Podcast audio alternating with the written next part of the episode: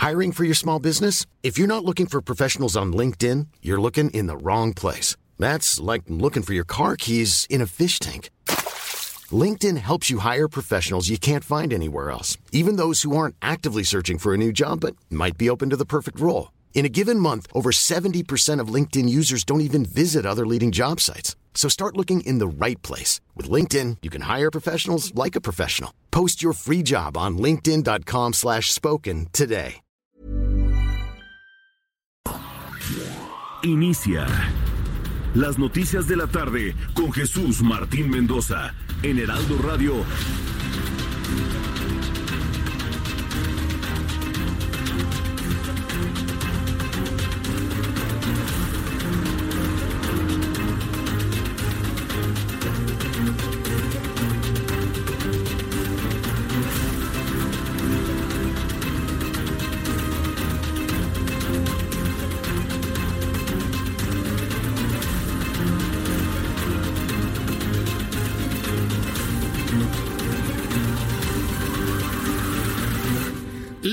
Tarde en punto, hora del centro de la República Mexicana. Bienvenidos, muy buenas tardes. Iniciamos el Heraldo Radio a través de una gran cadena de emisoras en toda la República Mexicana. Bienvenidos, muy buenas tardes. Les saluda como todas las tardes Jesús Martín Mendoza con la información más importante hasta este momento. Súbale el volumen a su radio, que le tengo lo más destacado que ha ocurrido. Florencia Serranía es la directora del sistema de transporte colectivo Metro. Aseguró que no se deben hacer conjeturas. Está haciendo un llamado a través de los micrófonos del Heraldo Radio a toda la opinión pública para que no se hagan conjeturas sobre el accidente de dos trenes en la estación Tacubaya de la línea 1 del metro. En entrevista con el Heraldo Noticias, aseguró que será el análisis de las cajas negras las que determinen cuál fue la causa y que no se va a pronunciar en ninguno de los sentidos o de las líneas de investigación que pudiesen existir en torno al accidente de ayer por la noche un, un, incidente en el metro es un asunto complejo porque porque involucra muchísimas variables, ¿no? El tren, su estado, sus sistemas eh, de seguridad, eh, la conducción, eh, los programas, el pilotaje, las vías, los aparatos de comunicaciones, es muy complejo. Por lo tanto, no queremos sacar conjeturas antes de que se baje la información de las cajas negras esto fue lo que me dijo Florencia Serranía. Dice, tenemos todo, todo grabado, todo preciso. Imágenes, cajas negras, sistema operativo, energía eléctrica, situación de las vías. Tenemos absolutamente todo clarificado para que las investigaciones que realice una entidad internacional sobre este tipo de accidentes pueda encontrar con toda precisión la verdad de estos hechos. Recordar que dos trenes de la línea 1 del metro en la estación Tacubaya chocaron en la estación. Uno de ellos se fue en reversa, se quedó completamente eh, en efecto de gravedad y choca con el tren que se encontraba en la estación Tacubaya. Una situación verdaderamente sorprendente que en la forma como quedaron los trenes nos recuerda mucho aquel accidente del 20 de octubre de 1975. A pregunta expresa, Florencia Serranía eh, nos aseguró que las condiciones de aquel accidente de 1975 en la línea número 2 del sistema de transporte colectivo Metro en la estación del Metro Viaducto con dirección al norte tuvo eh, condiciones completamente distintas porque en ese entonces no existía el mando automático, el mando automático del sistema de transporte colectivo Metro. Ahora, bueno, pues dice que no quiere hacer ningún tipo de especulación sobre lo que estuvo involucrado en el accidente de ayer a las 11 de la noche con 37 minutos. Le informaré más adelante con detalle que la Organización Mundial de la Salud ha declarado al coronavirus como una pandemia, es decir, una epidemia a nivel global. El mundo entero se encuentra en alerta luego de que el director de la Organización Mundial de la Salud, Tedros Adhanom Ghebreyesus, anunció que el brote de coronavirus ya es considerado una pandemia. Escuche usted el momento en el que hizo esta declaratoria. WHO has been assessing this outbreak around the clock and we're deeply concerned both by the alarming levels of spread and severity and by the alarming levels of inaction. We have therefore made the assessment that COVID 19 can be characterized as a pandemic. Esto fue lo que dijo el director de la Organización Mundial de la Salud. Todo el mundo se encuentra a la expectativa y con este llamado a la gravedad, sí por la mortalidad, es un virus que mata. Digo, hay otras cosas que nos están matando en el mundo, eso es completamente claro. Pero este virus, si se complica, mata. El del coronavirus.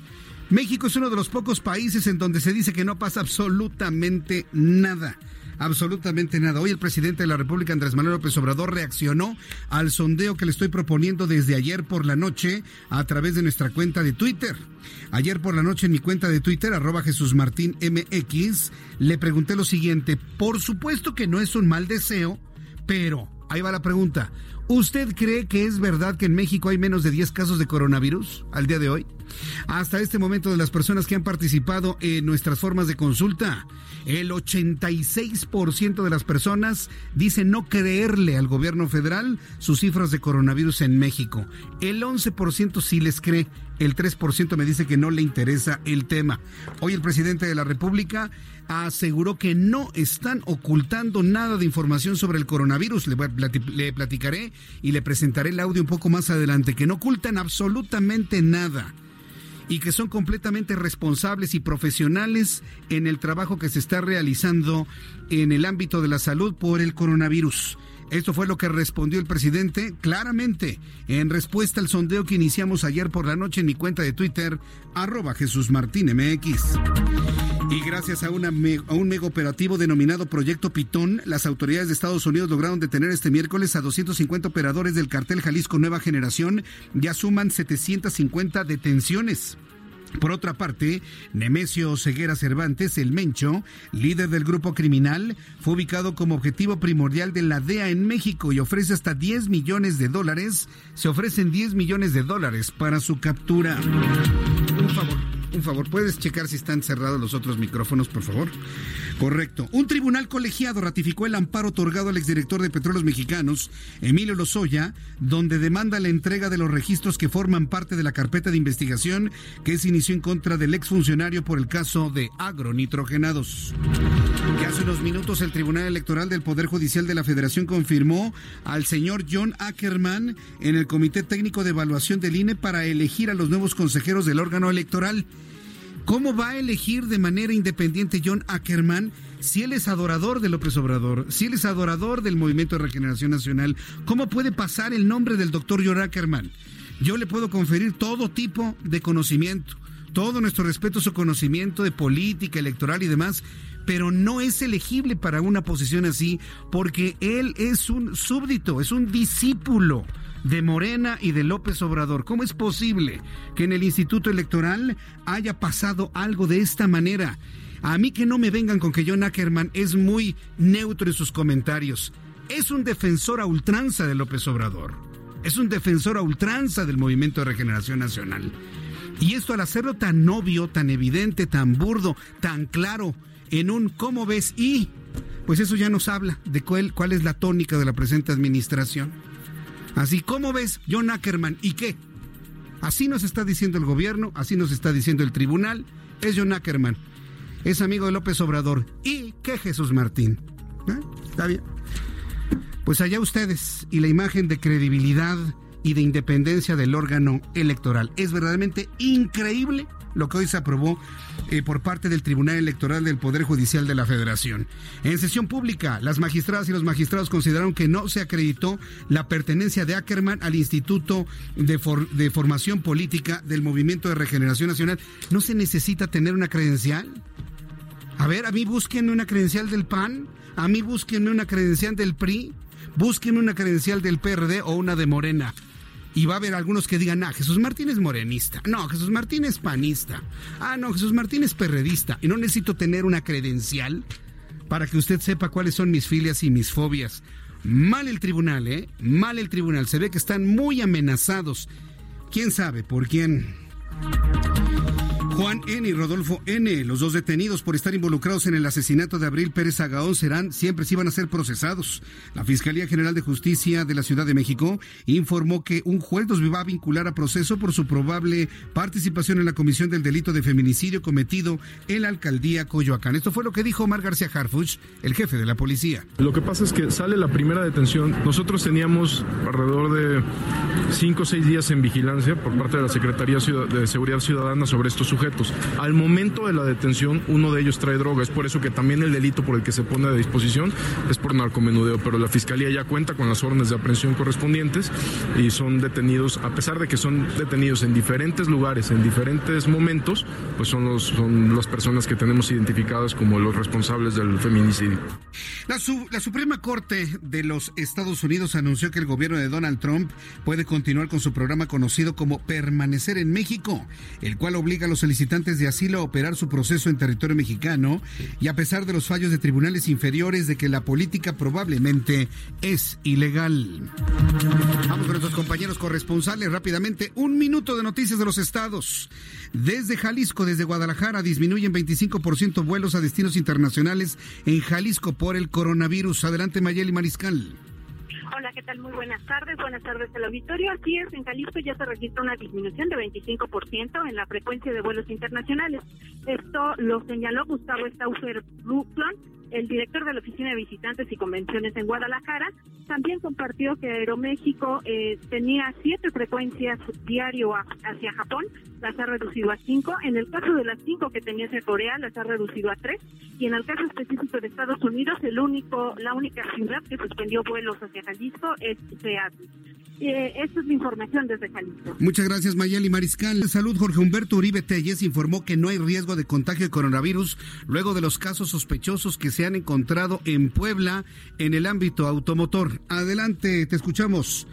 Así es, te saludo con gusto a ti y a todos los amigos del Heraldo Media Group. Pues como lo mencionas, aunque pues hay 32 personas aquí en Puebla que están siendo investigadas porque tuvieron contacto justamente con este proveedor de la armadora Volkswagen. Ocho más se encuentran en Guanajuato, ya que provenían de la planta que tiene la armadora allá. Y bueno, se está en espera que en el transcurso de ese día lleguen las 40 personas provenientes del ballet folclórico que también se encontraban en Italia y que estarían siendo revisadas. Hasta el momento, en este último caso, ninguna ha presentado síntomas y el caso de el, proveedor de Volkswagen se encuentra hospitalizado, pero es un paciente asintomático. Es la información desde Puebla.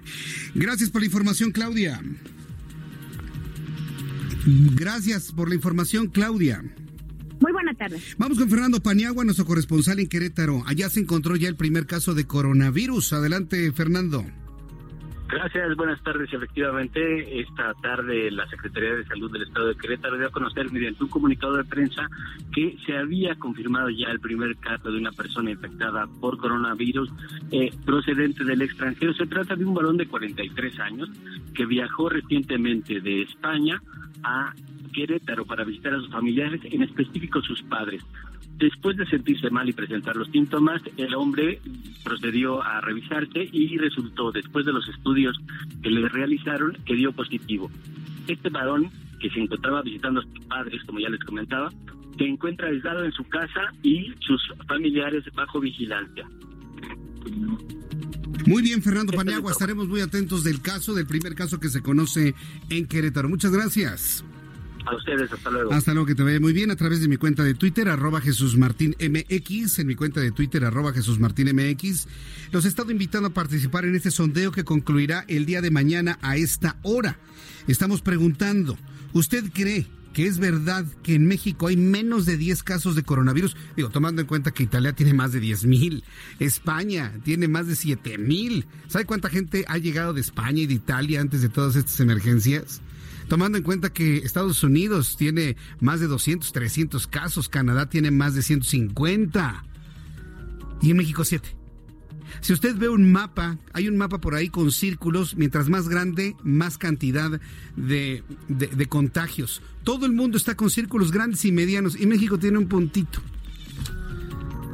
Tomando en cuenta la cantidad de gente que viene de Italia, de España, de Medio Oriente, de Asia, Dígame usted, ¿usted cree que es verdad que en México hay menos de 10 casos? Podría haber más, pero no es dolosamente oculto. Ya nos había dicho el responsable de infectología del INER, del Instituto Nacional de Enfermedades Respiratorias, que muchos casos de coronavirus pudiesen estarse confundiendo con influenza. Y actualmente hay mucha influenza en nuestro país. Pero usted cree que de coronavirus nada más hay siete casos.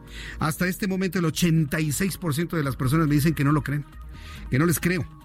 El 11% sí les cree y el 3% no le interesa el tema. Hoy hay una respuesta por parte del presidente y habla de que están haciendo un trabajo muy profesional. La verdad me gustó la respuesta del presidente de la República, pero hay que ser realistas el número de casos en México, tomando en cuenta la importancia de México, la cantidad de vuelos que llegan, el dinamismo demográfico de un país como México, suena inverosímil tener nada más siete casos. Por, por ese simple hecho, nada más, no por otro. No estoy hablando del cerco sanitario, no estoy hablando de la Secretaría de Salud. Están haciendo un trabajo extraordinario, pero por el simple hecho del movimiento demográfico de un país como México, es inverosímil siete casos. Ocho posiblemente si se confirma el de Querétaro. Así que le invito para que entre a nuestras eh, formas de consulta a través de mi cuenta de Twitter, arroba Jesús Martín MX. Vamos con nuestros compañeros reporteros urbanos a bordo de sus motocicletas en toda la Ciudad de México. Alan Rodríguez nos informa. Adelante, Alan. Vamos con nuestro compañero Alan Rodríguez. Adelante, Alan. Vamos entonces con Gerardo Galicia, que él se encuentra en otro punto de la Ciudad de México. Adelante, Gerardo. Así Martín, excelente tarde y tenemos una invitación a tiempo. En este momento se está realizando la ceremonia de recibimiento del Año Nuevo Mexica y tenemos a más de 100 danzantes eh, perfectamente caracterizados eh, con enormes penachos realizando una ceremonia justo en la explanada del Zócalo. Es un evento impresionante, está llamando muchísimo la atención y para nuestros amigos que están cerca de la explanada del Zócalo lo van a poder disfrutar es la ceremonia de recibimiento del Año Nuevo Mexica y eh, tenemos incienso, muchísimos danzantes realizando esta muy hermosa ceremonia con la bandera monumental justo de fondo que se ubica en el centro del la del Zócalo. Si van utilizando sus amigos el circuito del Zócalo, lo acaban de liberar, estaba bloqueado por comerciantes triquis que están exigiendo más espacios para poder realizar su venta de artesanías, así que ya en estos momentos se puede utilizar la avenida 20 de noviembre y pueden llegar hasta el circuito del Zócalo, que de momento avanza sin mayor problema, a pesar de que tenemos reducción de carriles por muchísimos automovilistas que tienen su paso para ver esta impresionante ceremonia. Por lo pronto, Jesús Martín, el reporte. Muchas gracias por la información, Gerardo. Hasta luego. Hasta luego, que te vaya muy bien. Alan Rodríguez ya está en la línea telefónica. Adelante, Alan.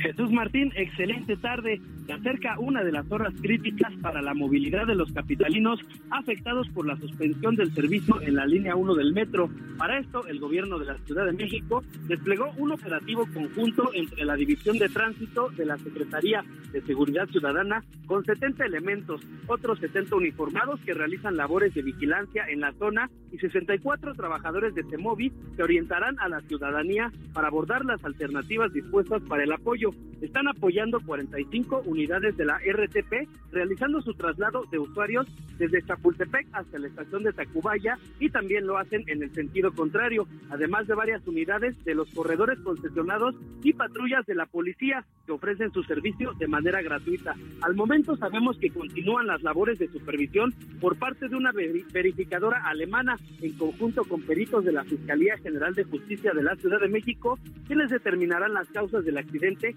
y anexarán los resultados a la carpeta de investigación iniciada desde la noche de ayer. Al momento, Jesús Martín, la movilidad de esta zona se ha visto rebasada y esperamos que sea suficiente para dar servicio a los más de 60 mil usuarios afectados.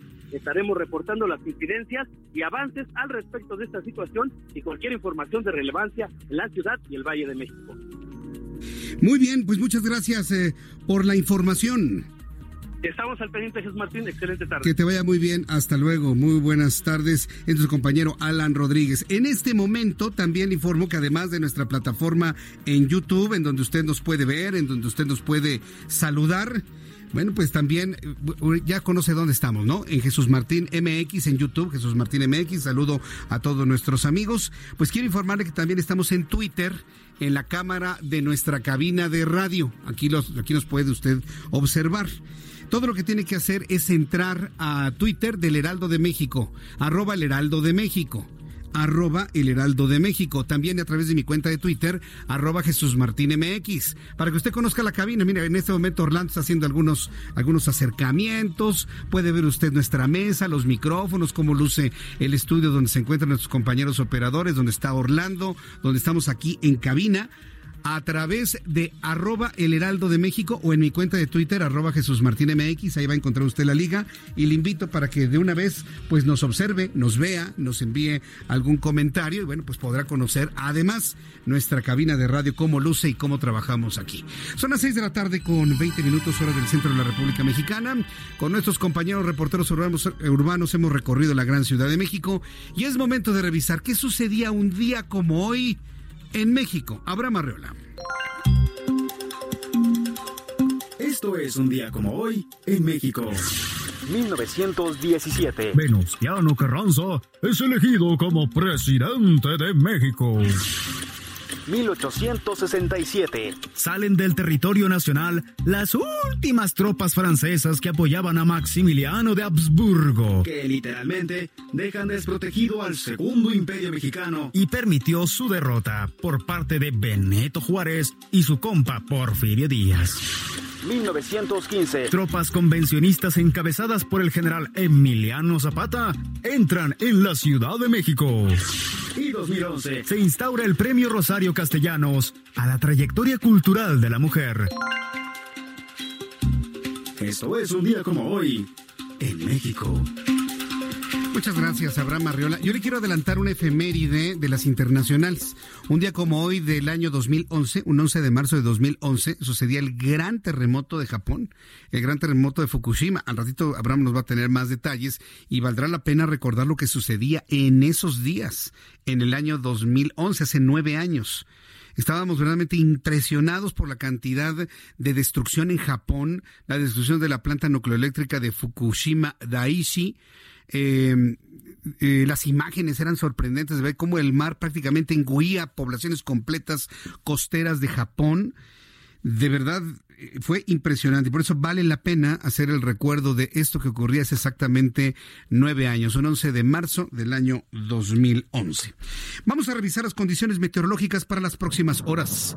El Servicio Meteorológico Nacional nos informa sobre las condiciones que prevalecerán en las próximas horas. Yo ya quisiera que lloviera en la Ciudad de México, en lo personal, se lo confieso. Yo ya quisiera que lloviera eh, dice el meteorológico que el Frente Frío número 44 y un vórtice de núcleo frío y río atmosférico están cruzando por el centro del país.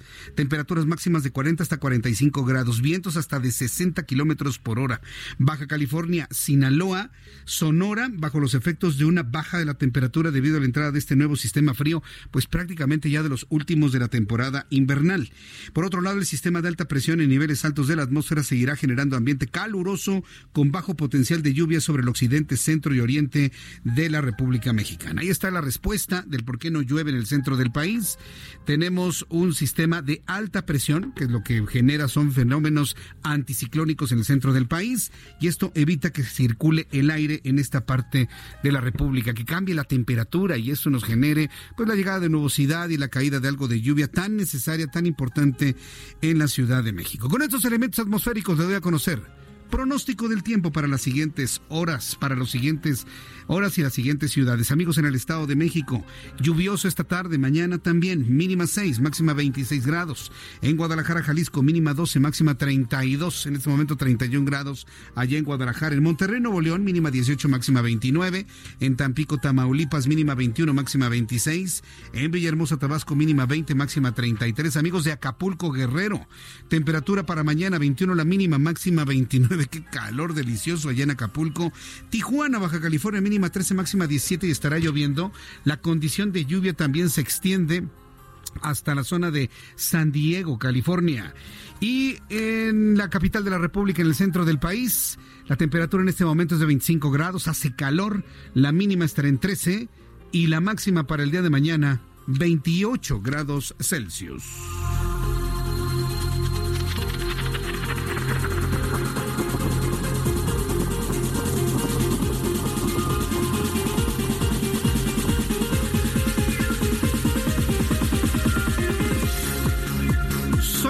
Tarde con 24, las 6 de la tarde con 24, escucha usted las noticias con Jesús Martín Mendoza en el Heraldo Radio. Esta es la estación de las noticias del Heraldo Media Group y me da un enorme gusto saludarle a esta hora de la tarde. Le agradezco muchísimo el que usted se encuentre con nosotros. Rápidamente el informe en cuanto a sismos. No perdemos de vista los temblores. Fíjese que tembló fuerte el día de hoy en Oaxaca. A las 7 de la mañana con 50 minutos se registró un sismo de 4.7 grados en Pedro Pochutla, Oaxaca.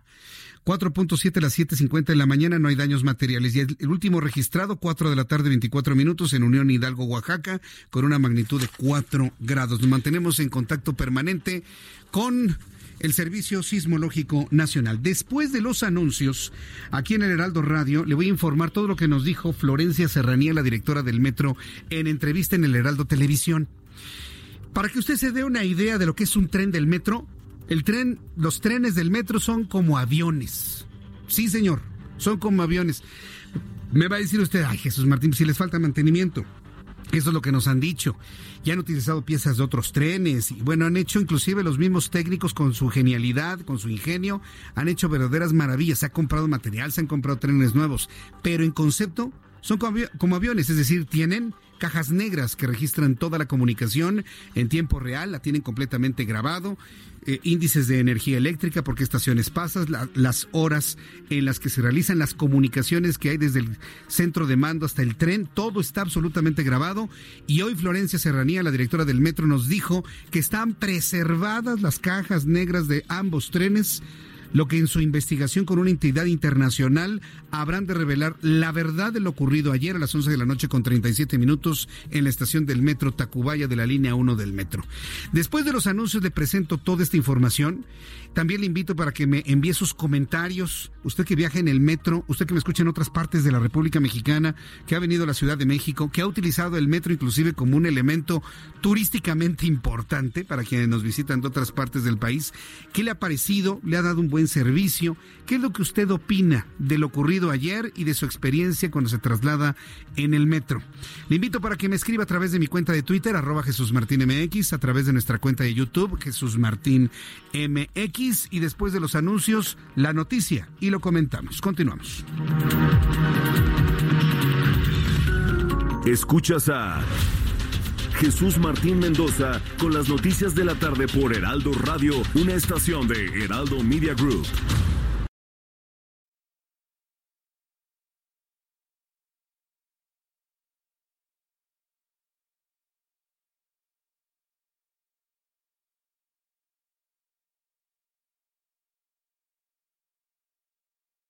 Radio. Escucha las noticias de la tarde con Jesús Martín Mendoza. Regresamos.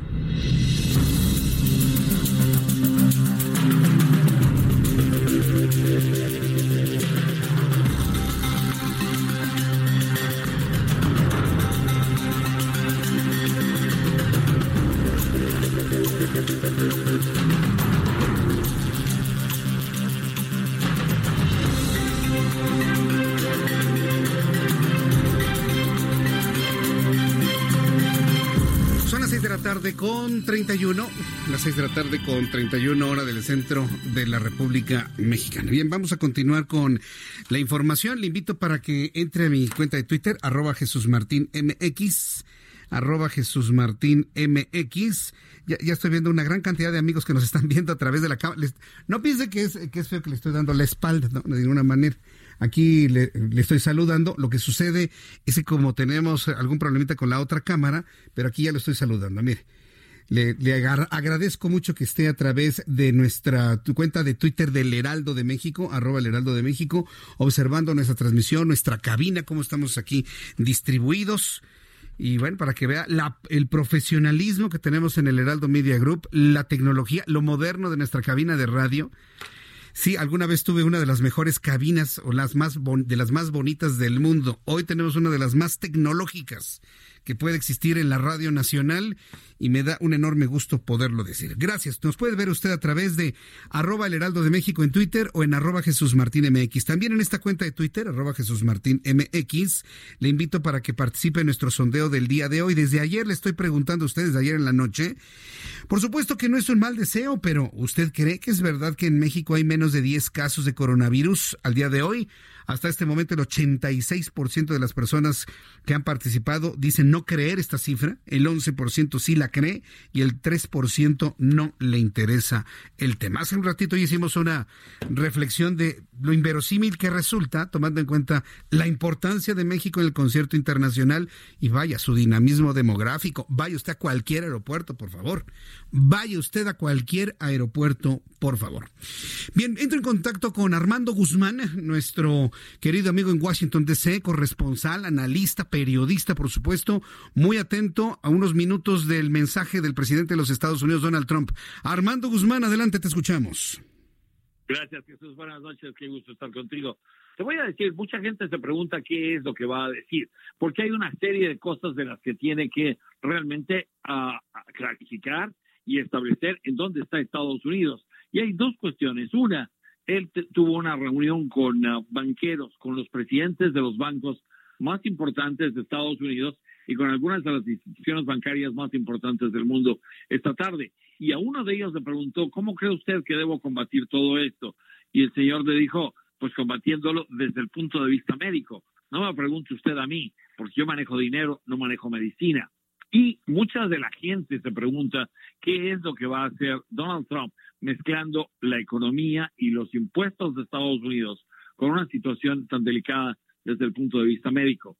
Entonces hay dos cosas y dos vertientes de las que tiene que hablar. Una, ¿qué es lo que está haciendo para asegurarse que en realidad este fin de semana haya más de cuatro millones de uh, paquetes de análisis en los que se pueda verificar si una persona ha sido contagiada o no con este coronavirus. Supuestamente estos cuatro millones de paquetes de análisis deberían estar disponibles por todo Estados Unidos para este fin de semana. Debían haberlo estado para el pasado fin de semana y no lo estuvieron. Entonces, tiene que decir qué es lo que está pasando y por qué es que en ninguna clínica se, se encuentran estos, estos paquetes de análisis que ayudan a los médicos a determinar quién está enfermo y quién no lo está. La otra es en dónde están los avances que ha habido para desarrollar algún tipo de antiviral con las eh, estadísticas y con el conocimiento que hay acerca de otros antivirales que se han desarrollado por laboratorios de Estados Unidos y en dónde estamos con esto. No hay cura, no hay vacuna para el coronavirus y hay gente que le llama un virus mortal. En realidad no lo es y lo es solamente para personas de avanzada edad. Sin embargo, puede ser como la influenza o puede ser mucho más grave.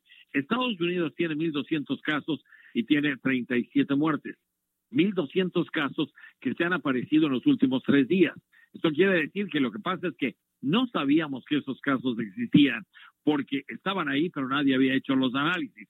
Estas 37 muertes son muchas muertes para algo tan, uh, tan cercano y algo que está ocurriendo. Otra cosa es que Donald Trump lo que quiere hacer es uh, evitar que haya un colapso económico o un colapso de la economía estadounidense, porque se han cancelado eventos que son absolutamente tradicionales y, e impensable que se pudieran cancelar, como por ejemplo el desfile del Día de San Patricio en Chicago. Eh, pintan todo el río de verde, la gente sale a la calle y se hacen desfiles enormes y esta es una enorme celebración. Este año no va a existir. El Festival de Rock de Coachella ha sido suspendido. Las clases en las universidades, en la Universidad de Harvard, en la Universidad de Georgetown, están siendo suspendidas y están siendo transferidas para que la gente asista a estas clases a través de Internet. Lo mismo están tratando de hacer las escuelas. Los equipos de básquetbol, hoy habrá un, juego de básquetbol que se verá la arena completamente vacía porque los jugadores no tendrán a nadie precisamente para evitar aglomeraciones.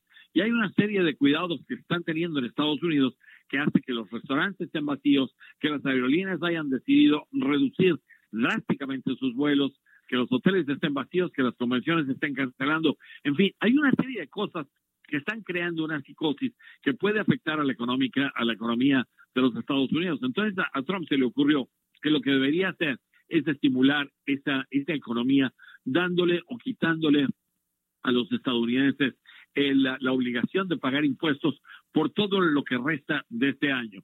Los impuestos de nómina ya no pesarían en contra de la gente, este dinero se le quedaría a la gente para que la gente lo pueda gastar. Sin embargo, de lo que no se da cuenta es que hay muchos enfermos que no tienen seguro, no tienen empleo o no tienen un empleo en el que se les paga a través de una nómina y entonces este tipo de cosas no se puede aplicar a ellos. Ese es uno de los problemas. El otro es que con todas estas ideas de estímulo económico vino Donald Trump al Capitolio ayer y trató de buscar y encontrar uh, algún tipo de apoyo. No lo encontró y ni los republicanos ni los demócratas les parece que en este momento es necesario crear una psicosis económica para una crisis que es médica y no económica. Pero bueno, esos son los antecedentes y eso es de lo que él tiene que hablar y lo que tiene que anticipar. La otra cuestión que es muy importante es la del cierre de fronteras. Nadie ha sugerido hasta ahora que se cierre la frontera con México o la frontera con Canadá. Pero esta tarde se habló muy en serio y se analizó la posibilidad de cerrar fronteras para algunos de los países europeos o para toda Europa, precisamente por toda esta cuestión del el riesgo de este coronavirus en Italia primero y en otros países después. Y por último, déjame decirte, en Italia tienen 2.300 casos, tienen mil más que Estados Unidos. Entonces es verdaderamente absurdo tratar de cerrarle la frontera a un país que por pequeñito tiene 2.300 mm, casos, cuando Estados Unidos por grandote tiene 1.200 y tenemos 1.200 porque la verdad es que no sabemos quién los pueda tener. Se podría ser un tanto el mismo caso en México y en otros lugares. Hasta que no sepamos quién está enfermo, no podremos hacer todo esto. Pero mientras están todas estas restricciones, todos estos cambios y todo este miedo en la gente que está, que está haciendo precisamente. Muy bien, pues sí, sí, efectivamente hay miedo en Estados Unidos en muchas partes del mundo. ¿A qué hora va a ser el, el mensaje del presidente Donald Trump, Armando? En 20, en 20 minutos, Jesús, si es que está a tiempo. Yo, yo calculo que está a tiempo porque en este caso ha pedido tiempo en todas las televisoras y en todas las estaciones de radio y, y tendrán cadena nacional, entonces tienen que ser puntual en 16 minutos aproximadamente. Correcto, es decir, estamos a dos horas, ¿verdad? Con la costa este, dos horas. Estamos ahora a dos horas, acabamos de cambiar la hora nosotros y México no la cambiará creo que por un mes más. Sí, hasta el primer domingo del mes de abril. Bueno, correcto. Exacto. Pues muchas gracias Armando, te envío un fuerte abrazo y pendientes de lo que diga el presidente de Estados Unidos, ¿eh? Muy pendientes aquí. Igualmente un abrazo. Abrazote, que te ve muy bien. Hasta luego. Armando Guzmán, nuestro corresponsal en Washington DC. Al ratito a las 7 vamos a empezar a, transmitir un pedacito del mensaje. Vamos eh, a tener una transmisión con un traductor para que usted lo pueda escuchar y al ratito le voy a decir de dónde para eh, que lo tengamos ahí. Escuchar un pedacito, no creo que le voy a pasar todo el mensaje de Donald Trump, ¿no? ¿Para qué quiere usted escuchar el aprendiz? No, no, no, ¿para qué quiere? Uy, ya le, ya le platicaré algún día una, una anécdota del aprendiz que me pasó por ahí. Si usted me escucha desde la estación de allá de Radio Red, uy, se ha de acordar seguramente, con lo del aprendiz, ¿se acuerda? Bueno, vamos a revisar todo lo ocurrido. Eh, ah, por cierto, noticia de último momento, noticia de último momento. Súbale el volumen a su radio. Se ha confirmado un nuevo caso de coronavirus en México. Podría suceder que ahora nos digan, hay uno en Monterrey, hay uno en Guadalajara, hay otro en Cancún, hay otro en Puebla, hay otro en la Ciudad de México, y así, ¿eh? Se está confirmando que hay un octavo caso confirmado de coronavirus en México. Se trata de un hombre de 57 años de edad y se ha encontrado en la ciudad de Monterrey, Nuevo León. Esta información la dio a conocer hace unos instantes Manuel de la Oca Vaso, secretario de Salud del Estado de Nuevo León. Eh, hasta este momento ha informado en conferencia de prensa el propio doctor Manuel de la Oca Vasos, secretario de Salud, una serie de estudios epidemiológicos. Se está haciendo un estudio de todo el círculo al que frecuenta este hombre de 57 años de edad. Se está tratando de elaborar un itinerario de los lugares en donde estuvo en las semanas anteriores y en los meses anteriores para poder determinar que este caso, que evidentemente es importado, ¿De dónde llegó? Todos los casos que tenemos en México y la gran mayoría de los casos en América Latina provienen de Europa, no de China, por increíble que parezca. Es decir, vienen ya con una, con una carga de mutación muy importante. Entonces, se realizan los estudios epidemiológicos, se están haciendo las entrevistas pertinentes a conocidos, amigos y familia de este hombre de 57 años de edad, ya consideran constituyendo el primer caso de coronavirus confirmado en la ciudad de Monterrey, Nuevo León. El hombre se encuentra estable, se encuentra con una sintomatología propia del coronavirus, no está en peligro su vida, pero pues nos mantenemos al pendiente de la información que genere el propio Manuel de la Oca Vasos. A las 7 de la noche, en paralelo al inicio de la conferencia del presidente de los Estados Unidos, Donald Trump, aquí en México empezará la conferencia de prensa de la Secretaría de Salud en el Salón Tesorería del Palacio Nacional en un ámbito muy importante, con dos elementos. Uno, la declaratoria de pandemia del coronavirus por parte de la Organización Mundial de la Salud. Seguramente hoy se van a plantear todos los elementos a tomar en cuenta y acciones a realizar y el último caso o el más reciente caso detectado y confirmado de coronavirus en Monterrey. Esto en cuanto al coronavirus. Metro, otra de las noticias importantes, no nos hubiésemos imaginado que estábamos a las puertas de otro accidente en el sistema de transporte colectivo Metro, pero fue tan eh, ¿cómo llamarlo? Es, es espantoso las imágenes, ¿no? Es, eh, son imágenes verdaderamente reveladoras de un impacto fuerte entre dos trenes en la estación del metro Tacubaya de la línea 1 del metro. Ocurrió a las 11 de la noche con 37 minutos. De entrada, el horario es muy extraño para que ocurra un accidente así. ¿Se imagina si esto hubiese ocurrido en una hora pico? A la una de la tarde, a las dos de la tarde, a las nueve de la mañana. ¿Se imagina lo que hubiese ocurrido si esto sucede a las 6 de la tarde? Ocurrió a las 11 de la noche con 37 minutos. Ya los últimos trenes, ya a punto de cerrar. Y había gente en el metro, ¿eh? 41 lesionados, una persona fallecida. Hoy conversé con Florencia Serranía, que es la directora del Sistema de Transporte Colectivo Metro, quien pidió a la opinión pública, es decir, a usted, a usted, a usted, a ti, a mí, a todos, que no se hagan conjeturas sobre la colisión de los dos trenes de la estación Tacubaya la noche de ayer. En entrevista con el Heraldo de México, en el, en el Heraldo Televisión, la funcionaria comentó que es una certificadora internacional encargada del peritaje, la cual tendrá a su disposición las cajas negras de los trenes, las cuales mantienen en perfectas condiciones toda la información generada de todo el uso y los viajes de ambos trenes. Nos aseguró Florencia Serranía que las cajas están en perfectas condiciones y han preservado toda la información fundamental para hacer esta investigación. Asimismo, actualizó que en el estado de salud de las personas eh, lesionadas es positivo, ninguno se encuentra delicado, solo son tres los lesionados que están bajo observación médica y bueno, pues el eh, Florencia Serranía aseguró que todos los gastos médicos para las personas que resultaron lesionadas correrán a cargo del sistema de transporte colectivo Metro. Esto es parte de lo que nos dijo la directora del Metro hoy por la tarde es un evento complejo, ¿no? Es ahora que hablamos en, metadatas y eh, de ahora todos son gigas y el, un, incidente en el metro es un asunto complejo porque porque involucra muchísimas variables, ¿no? El tren, su estado, sus sistemas eh, de seguridad, eh, la conducción, eh, los programas, el pilotaje, las vías, los aparatos de comunicaciones, es muy complejo. Por lo tanto, no queremos sacar conjeturas antes de que se baje la información de las cajas negras, que también he mencionado que a veces en estos tipo de eventos es eh, por la colisión, a veces es difícil capturar la información íntegra de las cajas negras. Y quiero decirte que esta vez la tenemos íntegra, la tenemos completa, por lo tanto quien va a hacer el peritaje, que va a ser un, un organismo imparcial, cuenta con toda la información íntegra de las cajas negras para poder definir lo que ha acontecido. En la caja negra lo que te da es el conocimiento, segundo a segundo, de lo que sucedió el tren y a sus elementos de seguridad. Es decir, cada segundo del evento, desde que salió el tren a, dar el servicio hasta después del, del percance, sabemos eh, si qué elemento estaba encendido, si no, si hubo algún problema en algún sistema de seguridad o no. Todo está ahí transparente como una fotografía en tiempo real de en tiempo pasado de lo que sucedió en el momento. Esto fue lo que comentó Florencia Serraría. Está segura que las cajas negras son la parte fundamental que dará a conocer todos los detalles de lo ocurrido de lo ocurrido en la noche de ayer. Las 41 personas lesionadas durante la colisión de los trenes en la estación Tacubaya tendrán gastos médicos cubiertos, así lo dio a conocer Rosa Isela Rodríguez, secretaria de Gobierno de la Ciudad de México. Hasta el momento, únicamente cuatro de las 16 personas que llegaron a hospitales permanecen en atención médica, ninguno de gravedad, y el resto ya fue dado de alta.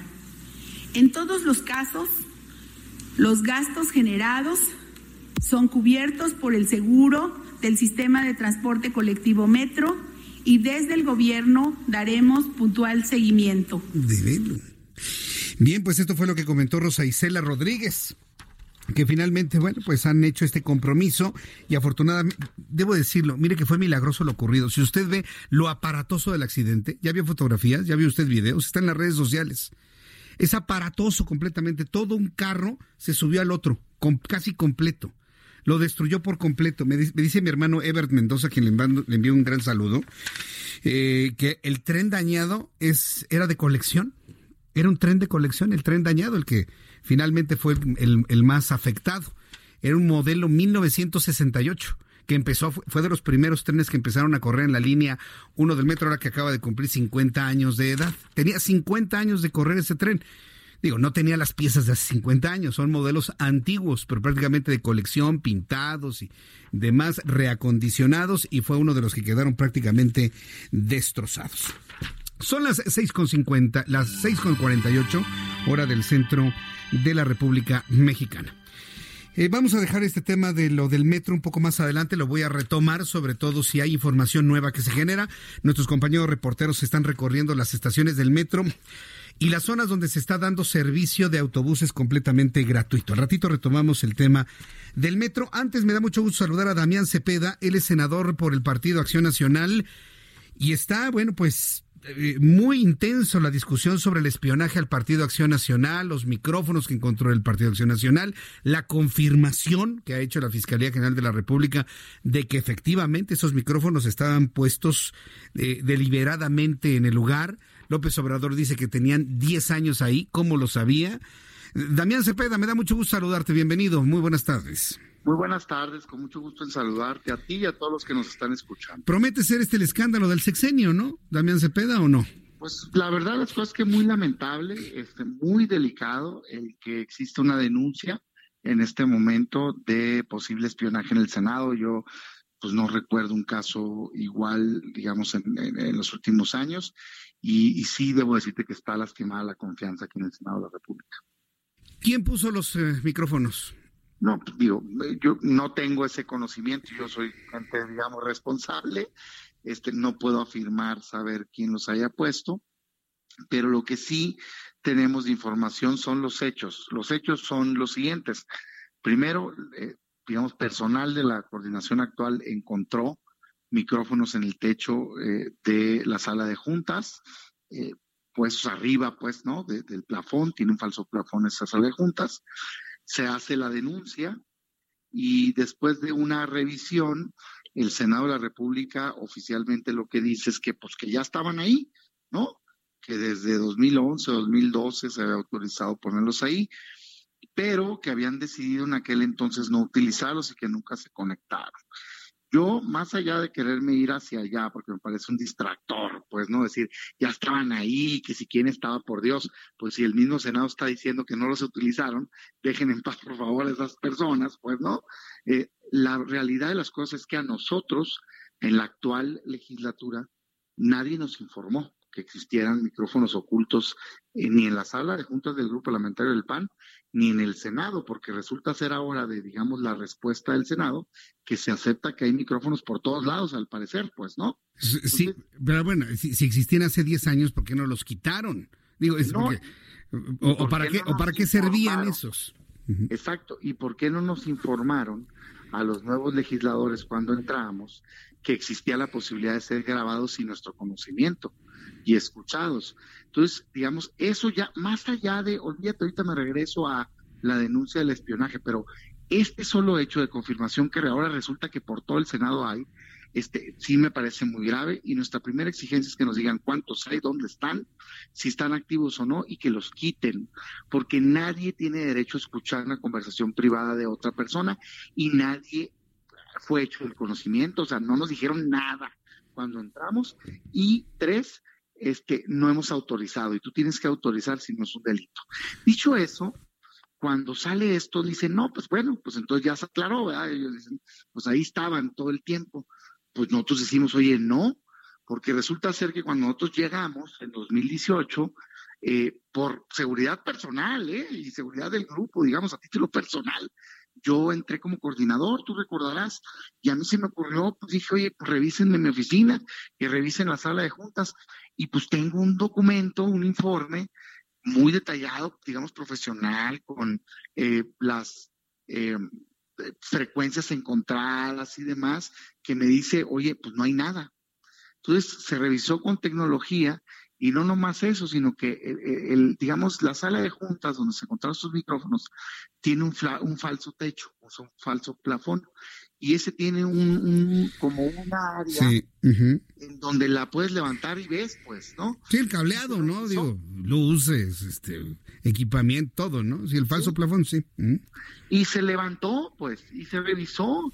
Y digamos, el dictamen dice, oye, hallazgos, oh, pues mira, está esta zona manipulada, encontramos aquí un aparato de aire acondicionado que no debería estar ahí, pero bueno, y al final hace su conclusión y dice, no hay nada. Entonces nosotros lo que decimos es, a ver, no nos vengan a decir que ya estaban, si revisamos cuando entramos, pues. Y entonces nos pareció, lo que hicimos hoy, que esta información es muy útil para la investigación y de manera voluntaria se la estamos entregando a la fiscalía, pues para que revisen, pues, ¿no? El trabajo ah. hecho y, se pueda confirmar. Damián Cepeda, yo entiendo que el espionaje es un delito, que se tiene que aclarar este asunto, que nuestros legisladores no pueden estar inseguros en sus charlas y en sus intercambios dentro del Senado de la República. Todo eso lo podemos entender. Pero yo quisiera preguntarle, ¿qué realmente era muy delicado de lo que ustedes hablaban ahí? ¿Que no fuera más allá de los temas legislativos?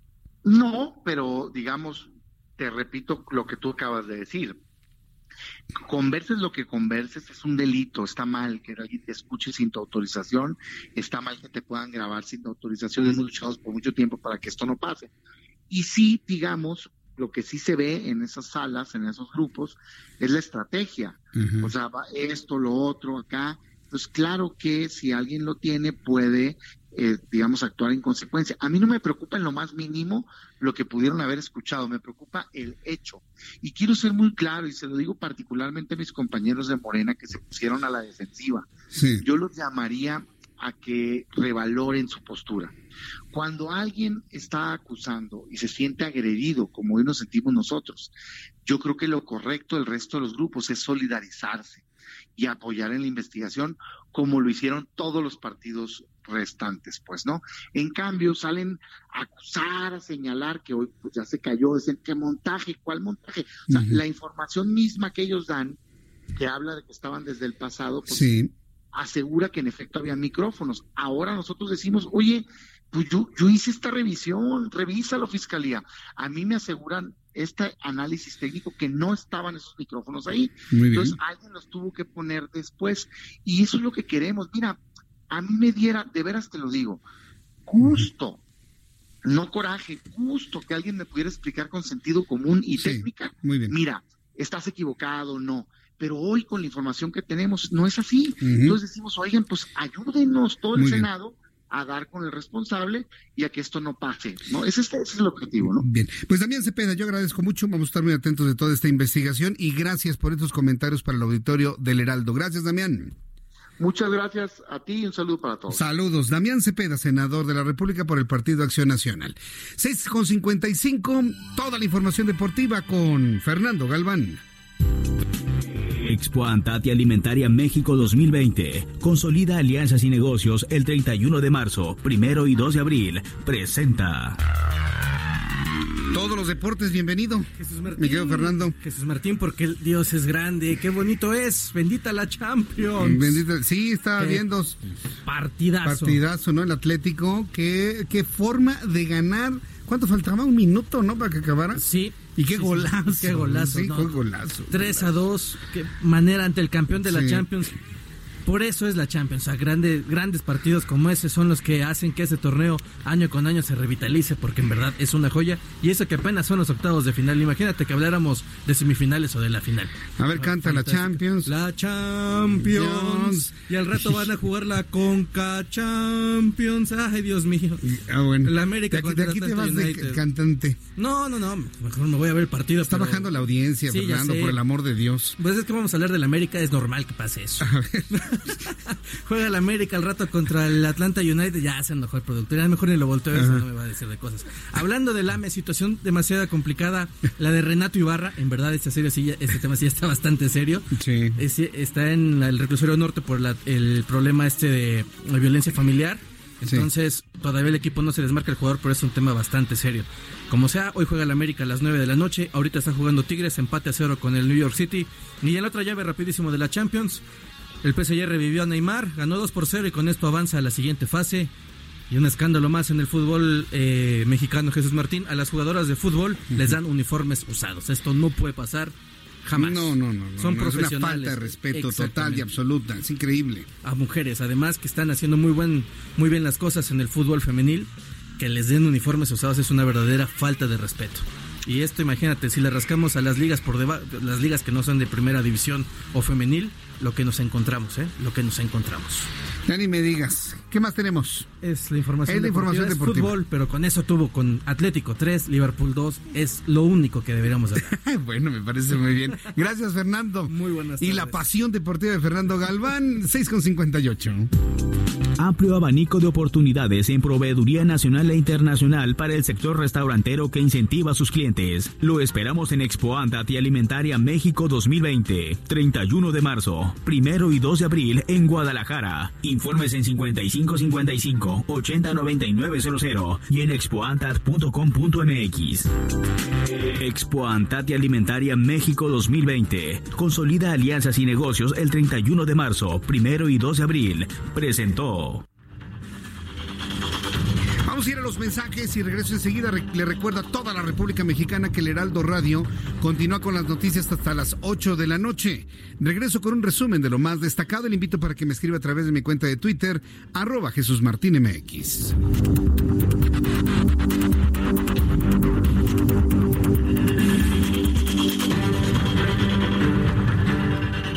Escuchas a Jesús Martín Mendoza con las noticias de la tarde por Heraldo Radio, una estación de Heraldo Media Group.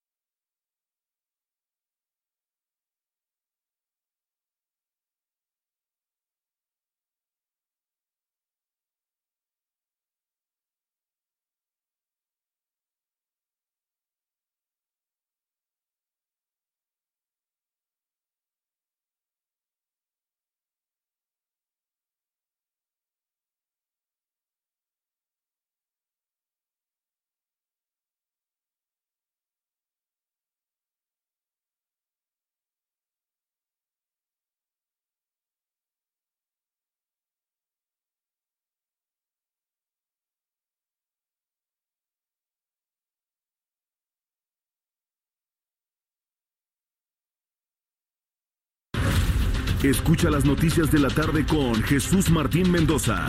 Regresamos. Son las 7 con 3, las 19 horas con 3 minutos hora del centro de la República Mexicana. Escucha usted el Heraldo Radio y esto es un resumen de lo más importante, de lo más destacado. En este momento, Donald Trump, presidente de los Estados Unidos, da un mensaje a la Unión Americana. Escuchemos. Advertencias para otros países conforme avanzó el virus y, y tomando medidas tempranas y enérgicas hemos sido menos casos en Estados Unidos que los que hay en Europa. La Unión Europea sintió que tomar, más medidas de restricción desde China y otros lugares con problemas. Debido a esto, una gran cantidad de sitios fuertes eh, generaron eh, por viajes de viajeros de Europa. Después de consultar con los profesionales de salud, he decidido tomar eh, medidas necesarias para proteger la salud y el bienestar de los estadounidenses para para que haya nuevos casos en las costas, vamos a suspender todo el viaje de Europa a Estados Unidos por los próximos 30 días. Nuevas reglas se van a implementar el viernes a la medianoche. Estas restricciones se van a ajustar conforme a las condiciones en el terreno. Va a haber exenciones para los estadounidenses que sigan eh, procedimientos y esto no solo se va a proceder para el comercio, sino para también otras cosas. Conforme cualquier cosa que venga de Europa a Estados Unidos, es lo que estamos discutiendo. Son restricciones que aplicarán al Reino Unido. Al mismo tiempo, estamos monitoreando la situación en China y en Corea del Sur y, su situación conforme avanza. Vamos a reevaluar las restricciones y las advertencias que están eh, actualmente implementadas para una temprana apertura. Esta semana me reuní con líderes de las agencias de seguridad para acordaron quitar los copagos para extender estos seguros para para que las personas tengan acceso a estas pruebas. Estamos reduciendo la burocracia y para que haya lleguen los tratamientos rápidamente. Esto... es lo que ha anunciado el presidente de los Estados Unidos, Donald Trump. Continúa con su mensaje. En unos instantes le voy a presentar un resumen de lo más destacado, pero ya dio a conocer la noticia principal. Donald Trump en este mensaje con relación al coronavirus y luego de que la Organización Mundial de la Salud ha determinado declarar la pandemia, Donald Trump en este compromiso dice para proteger a sus ciudadanos, ha decidido suspender la entrada de todo tipo de viajes de Europa a Estados Unidos por los siguientes 30 días. No habrá, no habrá viajes de allá para acá ni de allá para allá. Entonces, estamos hablando de una medida verdaderamente extrema donde Trump suspende todos los viajes de Europa a los Estados Unidos. De Europa a los Estados Unidos. No pueden entrar europeos a Estados Unidos vía avión, vía barco, por la vía que sea, durante los próximos 30 días. Ahora, ahí le va la otra. Cuando esto mismo se le preguntó a Javier Jiménez Espriu, secretario de Comunicaciones y Transportes, él dijo que aquí no pasa nada, que no hay ninguna restricción para los viajes de donde vengan hacia nuestro país. Así lo comentó el día de hoy Javier Jiménez Espriu. Es claro que le van a tener que corregir la nota, es claro que le van a tener que corregir la plana, una vez que Estados Unidos ya marcó la pauta a seguir en Norteamérica en cuanto a los viajes provenientes de Europa. Vamos directamente en este momento a la conferencia de prensa de la Secretaría de Salud, la conferencia vespertina sobre coronavirus. Se está efectivamente confirmando también medidas a propósito de lo que se ha informado sobre el coronavirus como pandemia. Vamos a escuchar. Esto sucede en el Palacio Nacional a esta hora de la tarde. Escucha usted el Heraldo Radio. En relación a los cuatro nuevos casos que se han confirmado, el primero de ellos fue en el estado de Querétaro, en un hombre de 43 años. El antecedente de viaje de esta persona es a España. Tiene eh, hasta el momento identificados dos eh, contactos que están asintomáticos y su aislamiento por su sintomatología leve es de tipo domiciliario. Otro caso se confirmó de una persona en la Ciudad de México, en un hospital institucional. Es un masculino de 41 años, también con una presentación clínica leve, por lo tanto se encuentra en aislamiento domiciliario y su antecedente de viaje fue al país de España. Estamos escuchando a José Luis Salomía, el director de epidemiología de la Secretaría de Salud y vocero de esta Secretaría de Salud, que junto con Hugo López Gatel han confirmado ya la presencia de cuatro casos más de coronavirus, con los cuales se suman 11 ya en México. Ya no son siete ya son 11. Desde ayer se estuvo cuestionando a través de las redes sociales sobre la, eh, lo verosímil o inverosímil de que nada más hubiese siete casos cuando estamos rodeados de centenares de casos en la parte norte de, de Norteamérica, por supuesto. Vamos con Gaby Dimas, nuestra compañera corresponsal en Monterrey, porque allá se confirmó el primer caso de coronavirus en un hombre de 57 años. Adelante Gaby, te escuchamos. Muy buenas tardes. Estás en el Heraldo Radio. Muy buenas tardes tardes, noches, Martín. Te saludo con mucho gusto. Sucede que el secretario de Salud de Nuevo León, el doctor Manuel eh, de la O, confirmó que un hombre de 57 años, como tú ya bien lo mencionas, eh, acudió a un hospital privado de aquí de la ciudad de Monterrey porque presentó síntomas eh, pues que se relacionaron con el coronavirus en este laboratorio del hospital privado se le hicieron eh, dos pruebas, eh, dos en dos ocasiones, dio positivo en ambas y por eso se procedió a, atenderlo con eh, medidas determinadas. Una de ellas es que se mantenga en aislamiento por dos semanas, aunque se reporta hasta el momento como estable. Eh, también van a tener que revisar a sus familiares, las personas con las que estuvo en contacto en días eh, recientes. Sucede que él regresó a Monterrey procedente de Madrid, España, eh, hace unas semanas. Entonces eh, fue allá donde este hombre de 57 años eh, se contagió. Esto fue lo que a la brevedad comunicó el, doctor Manuel de la O. En el estado ya se habían descartado seis casos, uno de ellos del jugador de Tigres, Jürgen Damm. Bien, pues eh, Gabriela Dimas, yo te agradezco mucho que nos hayas tomado la llamada telefónica, nos has dado datos adicionales, como por ejemplo que este hombre estuvo en Madrid y que es un caso importado de, nuevamente desde Europa y esto evidentemente está confirmando las acciones que está tomando, por ejemplo, los Estados Unidos. Muchas gracias, Gaby. Hasta luego, que te vea muy bien. Pendientes de lo que ocurra ya en Monterrey, Nuevo León.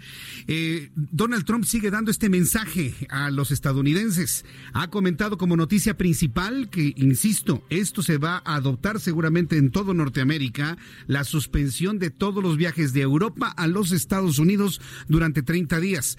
Además, Donald Trump ha sido profundamente crítico de lo que se ha hecho en Europa. Asegura que Europa falló en su contención contra el coronavirus asegura Donald Trump que es un momento crítico, que es un momento crítico que vive Europa, que vive el mundo, pero aseguró que se trata de que es una situación, una crisis temporal. Esto sigue diciendo en estos momentos en su mensaje a través de todos los medios de comunicación en los Estados Unidos. A curar a los enfermos, vamos a atender a los afectados, a los ciudadanos y vamos a surgir de este desafío más fuertes y más unificados que nunca antes. Que Dios los bendiga y que Dios bendiga a Estados Unidos. Muchas gracias. De esta manera concluido el mensaje del presidente de los Estados Unidos, Donald Trump. Asegura y hace el compromiso de que vamos a salir adelante de esta crisis, que van a curar a todos los enfermos, que se va a contener al virus. Pero por lo pronto las decisiones de contención de viajeros están tomadas. Estados Unidos cierra sus fronteras a Europa por espacio de 30 días hasta que se contenga el coronavirus y sobre todo la crítica que está haciendo eh, en estos momentos eh, los Estados Unidos en esta realidad. Le voy a tener más información en este resumen de noticias. Se están moviendo muchas noticias en este momento y nadie le informa, nadie, como el Heraldo Media Group. En este resumen de noticias también le informo que este miércoles el precio de la gasolina ha tenido una disminución en distintos estados de la República. Hoy en entrevista con el Heraldo Televisión, Samuel García, senador de la República por el Movimiento Ciudadano, reclamó al gobierno que debería bajar la gasolina hasta los 17 pesos. Bueno, pues hay entidades de la República que ya venden cada litro de gasolina magna en 15 pesos con 79 centavos debido a la reducción en el precio del petróleo. Pemex confirmó que son cinco ya las personas que han muerto por recibir medicamentos contaminados durante hemodiálisis en Tabasco. Sin embargo, hace unas horas también trascendió el fallecimiento de la sexta víctima, Salvador Córdoba, quien sería el sexto en morir debido a la intoxicación por esta sustancia que ha asegurado Laboratorios PISA no es de ellos.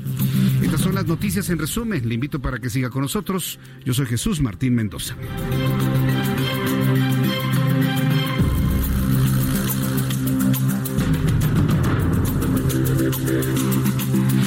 Son las 7 con 13, las 19 con 13 minutos, hora del centro de la República Mexicana. Bueno, no se separe un segundo del Heraldo Radio porque están en este momento fluyendo muchas informaciones. De manera paralela, México y Estados Unidos están mostrando posicionamiento en torno al coronavirus. Andrea Merlos, me da mucho gusto saludarte, bienvenida. Qué momento, estabas aquí precisamente tomando nota de todo lo que ocurría. Qué noticia la de Donald Trump, cerrar las fronteras. No veía yo algo así, creo que desde la Segunda Guerra Mundial seguramente. Así es. Bienvenida, Andrea Muchas Gracias, saludos a todos los que nos escuchan. Y bueno, el coronavirus, la verdad es que es un tema que nos tiene digamos que concentrados principalmente en las dudas, Jesús Martín. Exactamente. Porque hay una crisis eh, financiera internacional, porque hay un país como Estados Unidos que dice vamos a cerrar las fronteras, porque hay ciudades como, como Wuhan o países como China, como Italia, como España, como Alemania, que están cerrando absolutamente todos sus museos, este, sus vuelos y, y en América Latina, específicamente en México, pues el mensaje es nadie se alerte, nadie se ponga nervioso, todo está en calma. ¿Y qué, eh, qué pasó hoy? Pues hoy hubo cuatro casos más y tenemos aquí los datos, Jesús Martín, son siete hombres ya y cuatro mujeres. Eh, digamos que hay 10 ambulatorios, y uno hospitalizado, ninguno con, con, signos, digamos que de gravedad.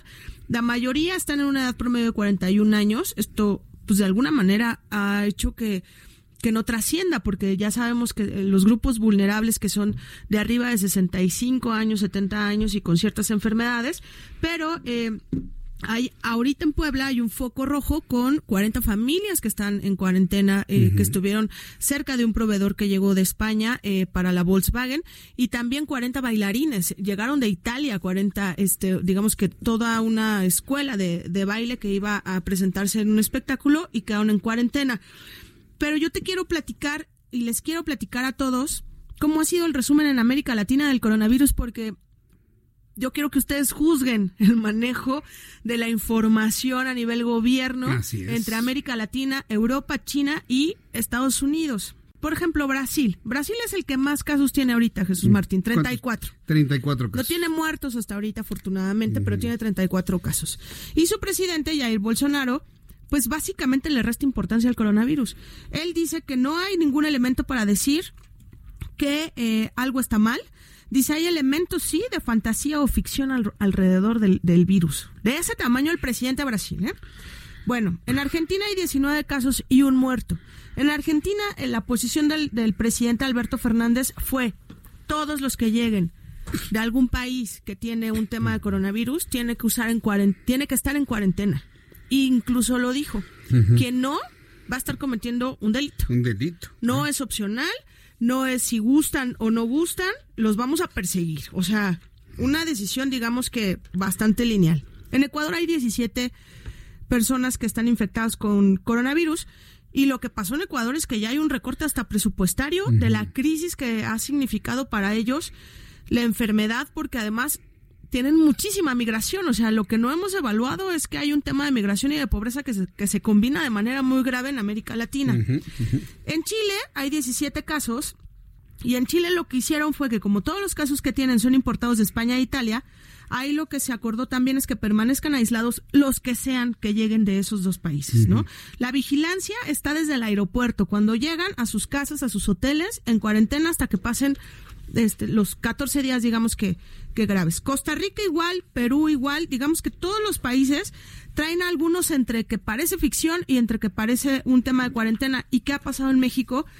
Pues nada. En México nos siguen diciendo que es un tema que no debe de causarnos crisis y creo que está bien, no hay que caer en, pánico. Sí, pero estamos en el otro extremo, Andrea. Estamos en el otro extremo. Y eso pasaba también hace 11 años con lo de la influenza. Hubo quien decía que no existía y que era un asunto para tapar no sé qué tantas cosas de Felipe Calderón hasta que se les murió un familiar de influenza, lo creyeron. Ahora, la verdad es que es un, es un tema de, lógica básica, Jesús Martín. La decisión de hoy de Estados Unidos de que no entre ningún, de que no aterrice en Estados Unidos ningún vuelo de Europa, pues cuáles son las opciones para esos aviones. México, por supuesto. Y si eh, eh, Jiménez Espriu dijo hoy que no va a haber ninguna restricción para los vuelos, todos los italianos y españoles van a llegar a México. Así es.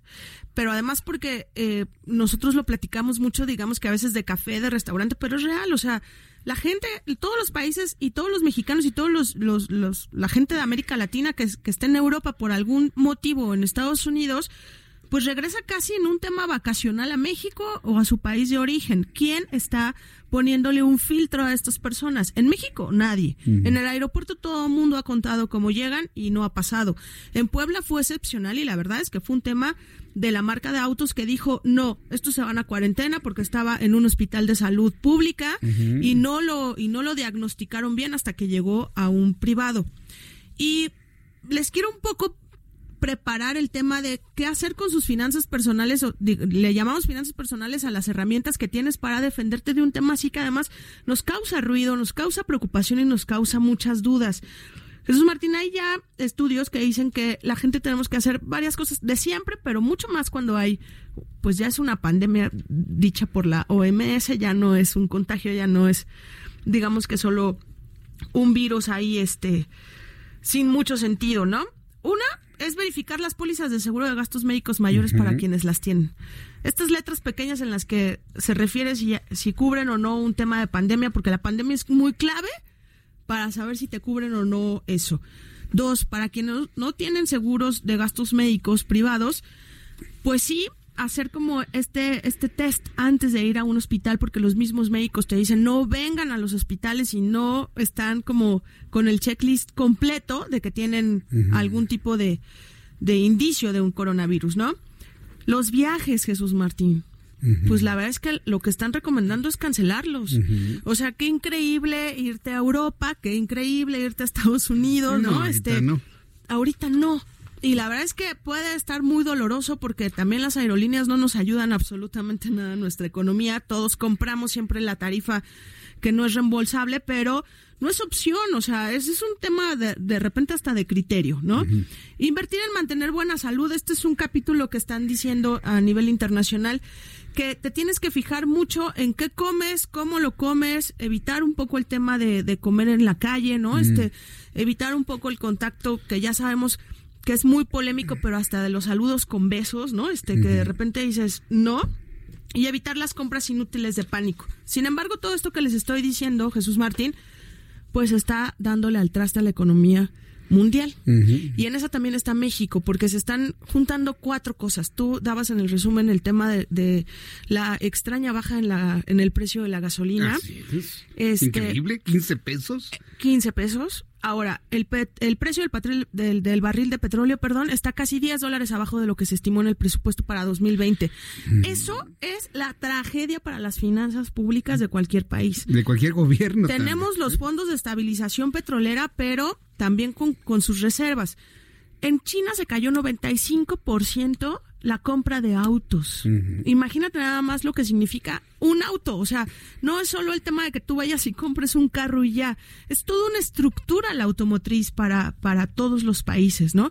Dejar de comprar cosas, dejar de consumir cosas, se están cancelando todos los festivales musicales que están, la entrada a los museos, la entrada a todo tipo de espectáculos, son billones y billones de dólares que le están dando al traste a la economía internacional y por eso nos tiene tan afectados a todos a nivel macroeconómico. Pero lo que hay que cuidarnos, Jesús Martín, es nuestro bolsillo, sin duda alguna, ¿no?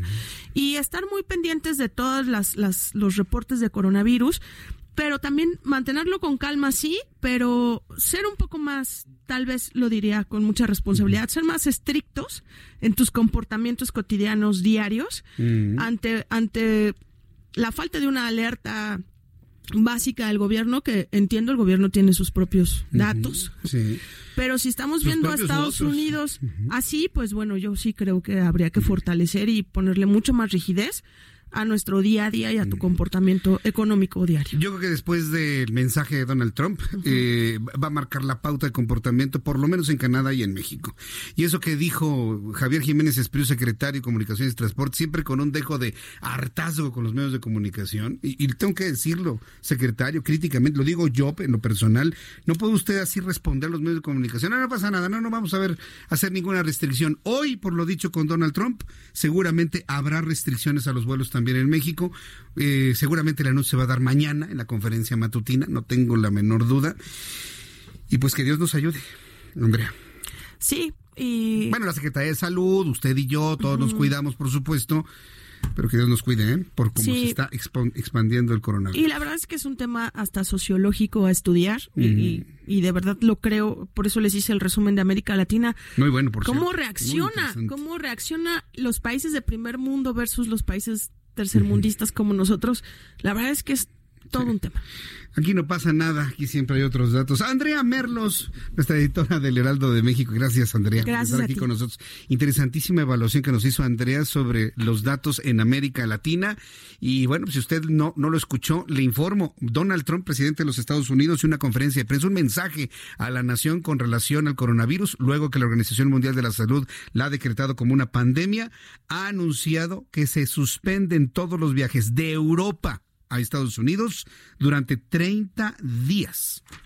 No habrá vuelos, no, no va a aterrizar ningún avión. ¿Dónde lo van a hacer?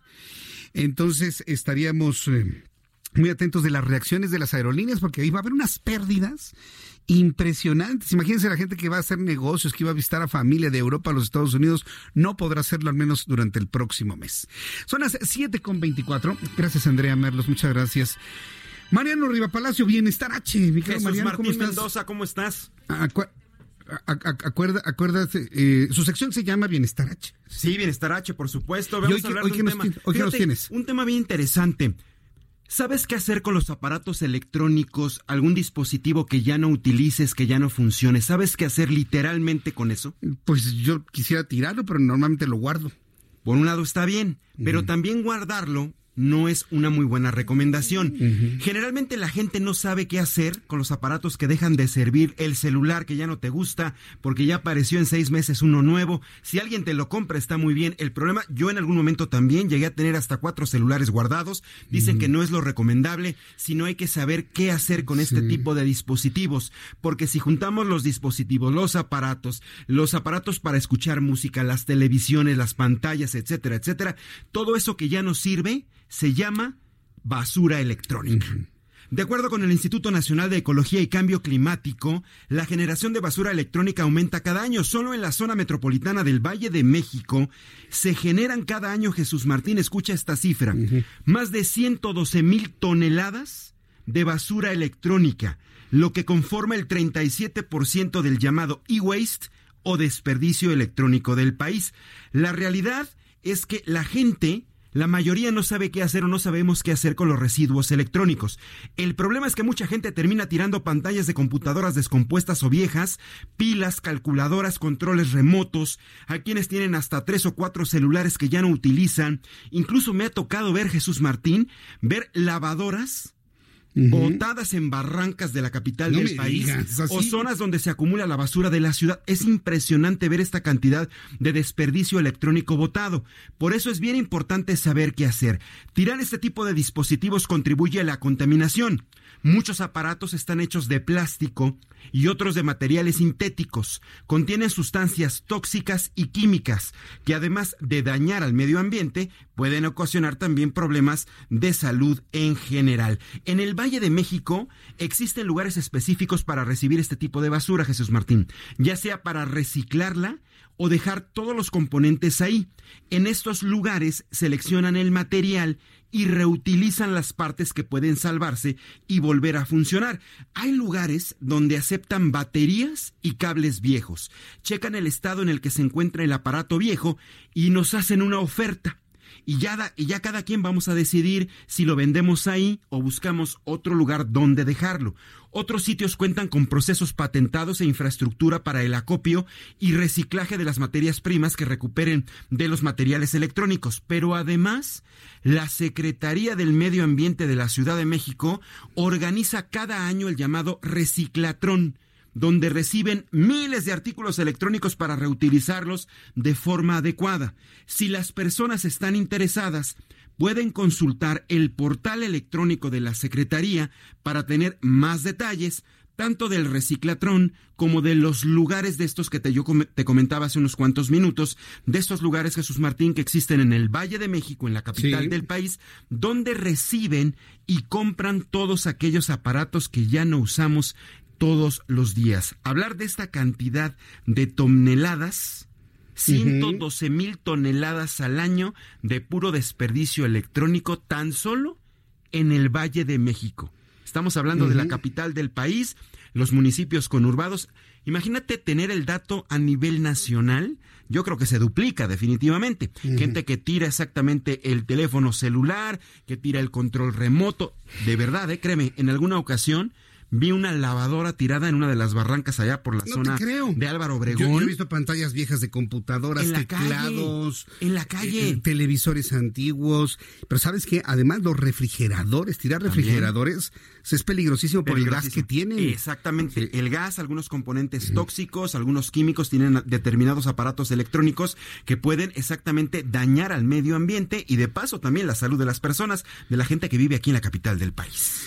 Vaya, pues entonces, pues ahí está el llamado, ¿no? Para, Hay lugares donde la gente puede consultar la página de la Secretaría y ahí está exactamente un listado de lugares para que la gente si tú tienes estos celulares, yo los tengo en casa, los sacamos mejor del cajón, los llevamos a estos lugares, los pueden comprar y los reciclan. Y evitamos un, problema de contaminación. Sí, porque no hay que tenerlos guardados. En México son muy chachareros, Mariano. Somos chacharerísimos. Yo tenía guardados unos teléfonos celulares, unos radios que funcionaban pero algo pasa con el tiempo, algo pasa con el oxígeno del aire, con los plásticos, los materiales que se descomponen. Se descomponen. Se descomponen, reacciona el oxígeno del ambiente con el plástico o con y ya no sirve de nada tenerlos ya, ya No sirven. Ya no sirven. O sea, funcionaban, pero ya después ya no funcionan, ya no sirven. Algo pasa con los componentes, se convierten literalmente y en razón, ¿eh? Nos apegamos tanto a los a los a los este dispositivos, ya sea porque te los regaló una pareja, tu papá, tu mamá, etcétera, que los quieres seguir conservando, cuando a lo mejor en lugar de conservarlos, lo único que estamos haciendo es contribuir al daño al medio ambiente. Mariano Riva Palacio, con tu sección Bienestar H. Ahí estamos, querido Jesús Martín. ¿Dónde te vemos? ¿Dónde te encontramos? ¿Dónde te seguimos? Redes sociales. Si me permites, estoy en Twitter como arroba JM Riva Palacio, Facebook Mariano Riva Palacio Yáñez y en Instagram como JM Riva Palacio. JM Riva Palacio. Ahí estamos.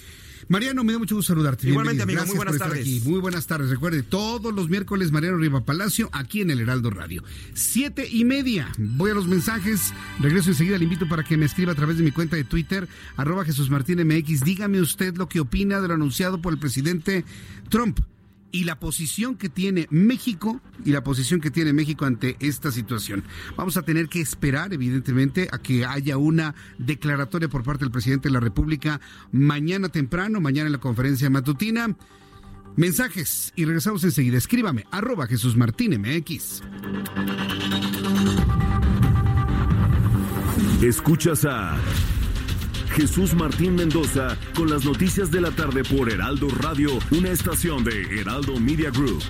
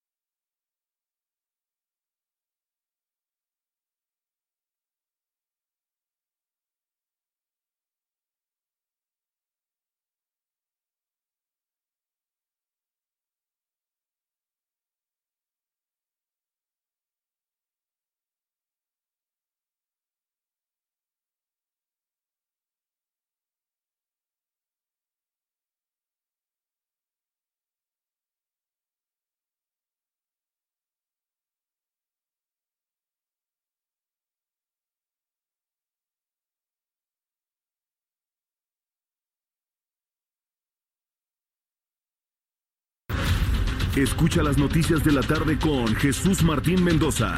Regresamos.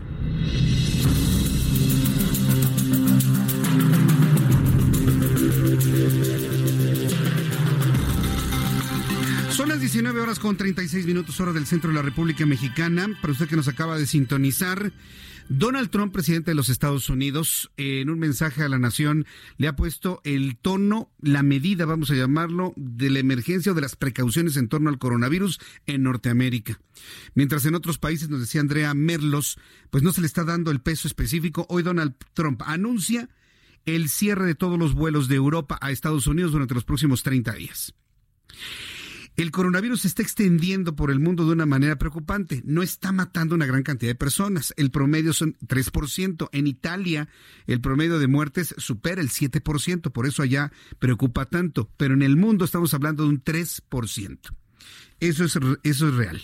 La mayoría de las personas, es decir, 97 de cada 100, cada 100 se recuperan y lo que usted guste y mande. Pero cuando usted se entera que personas como tan importantes, tan visibles, tan mediáticas como Tom Hanks, el actor estadounidense, productor y demás, y su esposa están contagiados de coronavirus? Cuando usted se entera que personas tan públicas como Tom Hanks tienen coronavirus, entonces algo está pasando. Vamos con mi compañero Francisco Villalobos que nos tiene toda esta información aquí en el Heraldo Radio. Francisco Villalobos, es sorprendente las noticias que han girado en torno al coronavirus en las últimas horas, en los últimos minutos. Especialmente, ¿qué tal Jesús Martín? Especialmente el cambio de todo el presidente de los Estados Unidos, que apenas hace tres semanas había asegurado, compañero, de que esto iba a pasar, que esto se iba mágicamente a desaparecer y básicamente que era un invento a los demócratas para derrocar una vez más. Un día muy importante en noticias que comenzó a este aquí en Texas al filo del mediodía con el alcalde de Houston suspendiendo por primera vez en 83 años el rodeo más importante y conglomerado de todo el mundo, el rodeo de Houston, este debido al, nombramiento casi casi al mismo tiempo de que esto ya es una pandemia, así como lo declaramos en tu espacio hace unos días, ya la Organización Mundial de, la Salud este, confirmó que este coronavirus es una pandemia. Por ende, el gobierno de Houston suspende operaciones de inmediato, causando una serie de destrozos para la gente que depende de la economía generada, la economía estatal de Texas, que este, de las áreas rurales, que depende de este rodeo, y pues, pues, también pone en jaque a la tercera ciudad más conglomerada de todos de todos los Estados Unidos de lo que eso puede representar. Inmediatamente también March Madness el, torneo colegial más importante y quiero decir también el deportivo segundo más importante después del Supertazón suspende el torneo de básquetbol colegial en sus diferentes ciudades se va a jugar a puerta cerrada y referente aquí al tema de Donald Trump que ojo eh Donald Trump suspendió el viaje de Europa a los Estados Unidos. Estaba manejando en Twitter, en varios medios en español, de que había suspendido los viajes de ida y vuelta de Estados Unidos a Europa y Europa a Estados Unidos. No, es de Europa a los Estados Unidos, con excepción de, de, este, de los vuelos que salgan de, de Inglaterra y también de algunos ciudadanos americanos, este, imagino que funcionarios que también pueden viajar. Uh, cambia así el todo, compañero, de esta situación volátil, y que cada día se presentan más casos, cada día se presentan este eh, más este cancelaciones de eventos.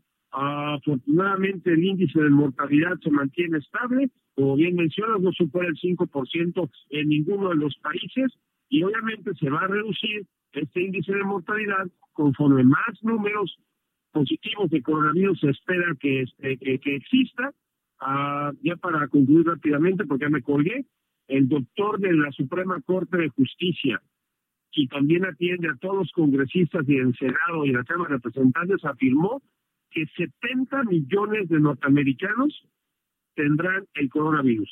70 millones a 150 millones norteamericanos. La mitad de la población prácticamente tendrá el coronavirus en algún momento de sus vidas. Sí, cuando este ya esté, digamos, normalizado, contenido, ya exista el, el antiviral, posiblemente una vacuna como está sucediendo ahora con la influenza finalmente. Francisco Villalobos, muchas gracias por la información y vamos a estar muy atentos de más reacciones al mensaje del presidente Donald Trump que emitió hace 40 minutos aproximadamente. Gracias, Francisco. Seguimos al pendiente. Seguimos al pendiente, que te vea muy bien. Bueno, después de este anuncio que hizo Donald Trump, le puedo asegurar que para mañana la apertura de los mercados internacionales será desastrosa. Sobre todo porque esto evidentemente eleva eleva el nivel de nerviosismo, el nivel de incertidumbre. Las principales eh, empresas afectadas van a ser las de aviación, evidentemente, todos los aspectos turísticos. La economía se verá simbrada de una manera importante. el terremoto financiero se da a nivel macro, bolsas de valores en los Estados Unidos, tipos de cambio, va a ver que mañana subirá el tipo de cambio, abrirá a la baja la Bolsa Mexicana de Valores en efecto espejo con lo que ocurre en los Estados Unidos. No tenga la menor duda de que eso ocurra. Tarde o temprano estos asuntos macros van a afectar a lo micro, a nuestros bolsillos, a nuestra economía personal. Ayer hablaba con Juan Musi, nuestro analista financiero, y bueno, nos hablaba de la importancia de tener una serie de recomendaciones y también hablamos con nuestros amigos de Creditea, una serie de recomendaciones para poder administrar en estos tiempos de crisis nuestros recursos económicos, nuestras entidades financieras. Y mire que me encontré con algo muy interesante, el asunto de las billeteras virtuales. Todas las herramientas en este momento nos pueden ayudar para organizar perfectamente bien nuestros presupuestos y estar debidamente preparados ante lo que venga en el corto y en el mediano plazo. Para esto hemos invitado a Alessandro Lavelli, director de Pago móviles, a quien le agradezco que se encuentre con nosotros aquí en el Heraldo Radio. Bienvenido, Alessandro. Buenas noches, muchas gracias. Gracias por estar aquí. ¿Qué es una billetera virtual? Una billetera virtual es em, un cruce entre la tecnología y los servicios financieros. La mejor manera de, de pensar en una billetera virtual es en una app de un teléfono. Es tan sencillo como meterse a, las apps que hoy en día ya se usan para muchos otros casos y ahí se encuentran básicamente los servicios financieros básicos, como las cosas que hoy en día se hacen en el mundo físico de hacer una recarga de tiempo aire, un pago de un servicios, pues están migrando hacia esas billeteras virtuales, billeteras digitales. Prácticamente el dinero físico está desapareciendo, ¿no? Para, intercambiarlo por el cuasi dinero, por otro, otro tipo de, herramientas, ¿no? Se está convirtiendo en dinero digital. ¿No? Las personas eh, pueden eh, convertir el, el efectivo eh, por medio de estas billeteras y pueden seguir usándolo de la misma manera, con muchos más beneficios, ¿no? Por ejemplo, al no tener efectivo en el bolsillo, se reducen los riesgos de perderlo, se reducen los riesgos de, asaltos y se pueden tener otros beneficios, como por ejemplo eh, poder hacer pagos eh, en horas donde las tiendas de conveniencias o los bancos están cerrados. Todo eso por medio de una aplicación. Sin embargo, existimos todavía personas, y yo, yo me declaro una de ellas, que nos provoca cierta desconfianza el tener estas cosas en la nube. O sea, tener en la mente lo que yo tengo, tener en la mente lo que tengo que pagar, tener en la mente cómo tengo mi, contraseña y demás, a, lo mejor no escrita en algún lugar, tener todo muy subjetivo y no físico. Tendríamos que cambiar la mentalidad, la forma en el futuro. Esto ya llegó para quedarse. ¿Valdría la pena tener un anclaje en lo físico? ¿Cómo deberíamos de verlo, Alessandro? Es, eh, es justo ese reto que, que estamos eh, enfrentando en estos, en estos días, en, esto, en estos años. La verdad, creemos que es una tendencia que se va a volver cada vez más masiva. Eh, un estudio de Juniper Research de 2019 estima que en el mundo van a existir aproximadamente personas con unos 2.4 mil millones de personas con acceso a billeteras eh, virtuales. Entonces esa es una tendencia que ya vimos en Asia, en China, y que de pronto vamos a estar viendo también acá en, América Latina y en México en particular, por todos los beneficios que ofrecen esas billeteras. ¿Ya se empieza a popularizar esto o cuándo empezará su distribución? ¿Qué dice la Secretaría de Hacienda para este tipo de instrumentos? Eso eh, es una iniciativa principalmente privada. Mercado Pago, eh, la empresa donde yo trabajo, ha estado en contacto con eh, Banjico, por ejemplo, con eh, la Comisión Nacional Bancaria de Valores y hemos estado constantemente dando inputs acerca de cómo debería ser la colaboración entre gobiernos y el mundo, el mundo privado. El objetivo al final es democratizar el dinero, democratizar los medios de pago e incrementar la inclusión financiera. Entonces, por eso creemos que es una tendencia que ya está avanzando. La ley FinTech que se aprobó hace un par de años y que ahorita se está volviendo eh, realidad, justamente fomenta, trata de mejorar la inclusión financiera. Creemos que deberían, en algunos aspectos, abrirse a otros actores, no necesariamente del sistema financiero. Eh, hay buenas ideas y creemos que manteniendo esa cooperación se puedan implementar cosas aún, mejores. Ese es un enorme reto. La bancarización, la inclusión de las personas a, los, a las herramientas financieras pero hay mucha gente que no las toma porque considera que son herramientas caras, ¿no? Que finalmente hay algo que le cobra a uno un movimiento de cuenta por tener nuestro propio dinero. Y por eso mucha gente no se mete en el sistema y prefiere tener el dinero físico debajo del colchón. ¿Cómo se va a cambiar esa mentalidad? Es justo un punto donde las billeteras virtuales están tratando de diferenciarse desde las herramientas tradicionales del sistema financiero. Por ejemplo, em, muchas billeteras hoy no te piden ningún ningún costo por pagar tus servicios, eh, por pagar eh, otros otro tipo de eh, como las tenencias, los pagos de impuestos, son abiertas las 24 horas y mm, no, no tienen comisiones escondidas o adicionales. Trata de meter más transparencias en ese sector y conveniencia, ¿no? Eso es un tema bastante importante. Un estudio del, de enero de este año de, la, mm, de Banjico detectó que eh, el 77% de la población vive más lejos de dos kilómetros de estas instituciones financieras. Y eso, si lo bajamos al número de personas, se trata de alrededor de 20 millones de mexicanos, sobre todo en el sur, en estados como Veracruz, eh, Guerrero y Chiapas que efectivamente se vuelve un reto para que las personas puedan atender a sus necesidades básicas. Entonces, bajando una aplicación desde el teléfono, esas personas pueden hacer transferencias, pagar sus servicios, recargar el móvil, eh, sin necesidad de acudir a un cajero y con toda la seguridad y la facilidad de usar una app. Vamos a ir conociendo más sobre estas nuevas billeteras virtuales, página de internet, redes sociales para que el público pueda conocer más. Sí, mercadopago.com.mx es eh, la, la, aplicación, el sitio web donde los usuarios pueden conocer más información acerca de billetera digital y ahí si quieren puede bajar la billetera de Mercado Pago y empezar a usarla sin costo alguno. Magnífico. Pues Alessandro Lavelli, muchísimas gracias por habernos visitado el día de hoy. Muchas gracias Jesús. Director de Pago Móviles de, de Mercado Pago aquí en el Heraldo Radio. Son las 7 con 48. Muchas gracias por estar con nosotros. Son las 7 con 48 horas del centro de la República Mexicana. Hay que ir tomando en cuenta esto. El objetivo de una charla como esta es que usted tome todas las herramientas necesarias para podernos organizar en el caso, en el caso de que los efectos macro contaminen los micro. Hoy más que nunca usted debe saber algo fundamental. ¿Cuánto gana y cuánto gasta? Ya. Empezando por ahí es la primera forma para poder entender y para poder organizar sus, sus finanzas personales. Hoy más que nunca es fundamental, es importantísimo hacer esto. ¿Cuánto gana? 100 pesos. ¿Cuánto gasta? 90, 95, los 100 o gasta 110 porque pues ya le entró la tarjeta de crédito y demás, 120 o gana gana 100 y gasta 200. Porque si hay gente que gana 100 y se gasta 200, se gasta 300 y luego deja de pagar la tarjeta de crédito, se cambia de domicilio, lo andan buscando. Ah, es una historia que ya no sabemos de sobra. Antes, ya en la recta final de nuestro programa, me da mucho gusto saludar aquí en el estudio a Sonia Falcone. Ella es artista plástica, fundadora y presidenta de la Fundación AMA Saving the Oceans. Muchísimas gracias por estar aquí con nosotros. Gracias por invitarme. Gracias por estar aquí con nosotros, Sonia Falcone. ¿De qué se trata este proyecto del, de este museo que se busca construir o inaugurar ya en Los Cabos, Baja California Sur?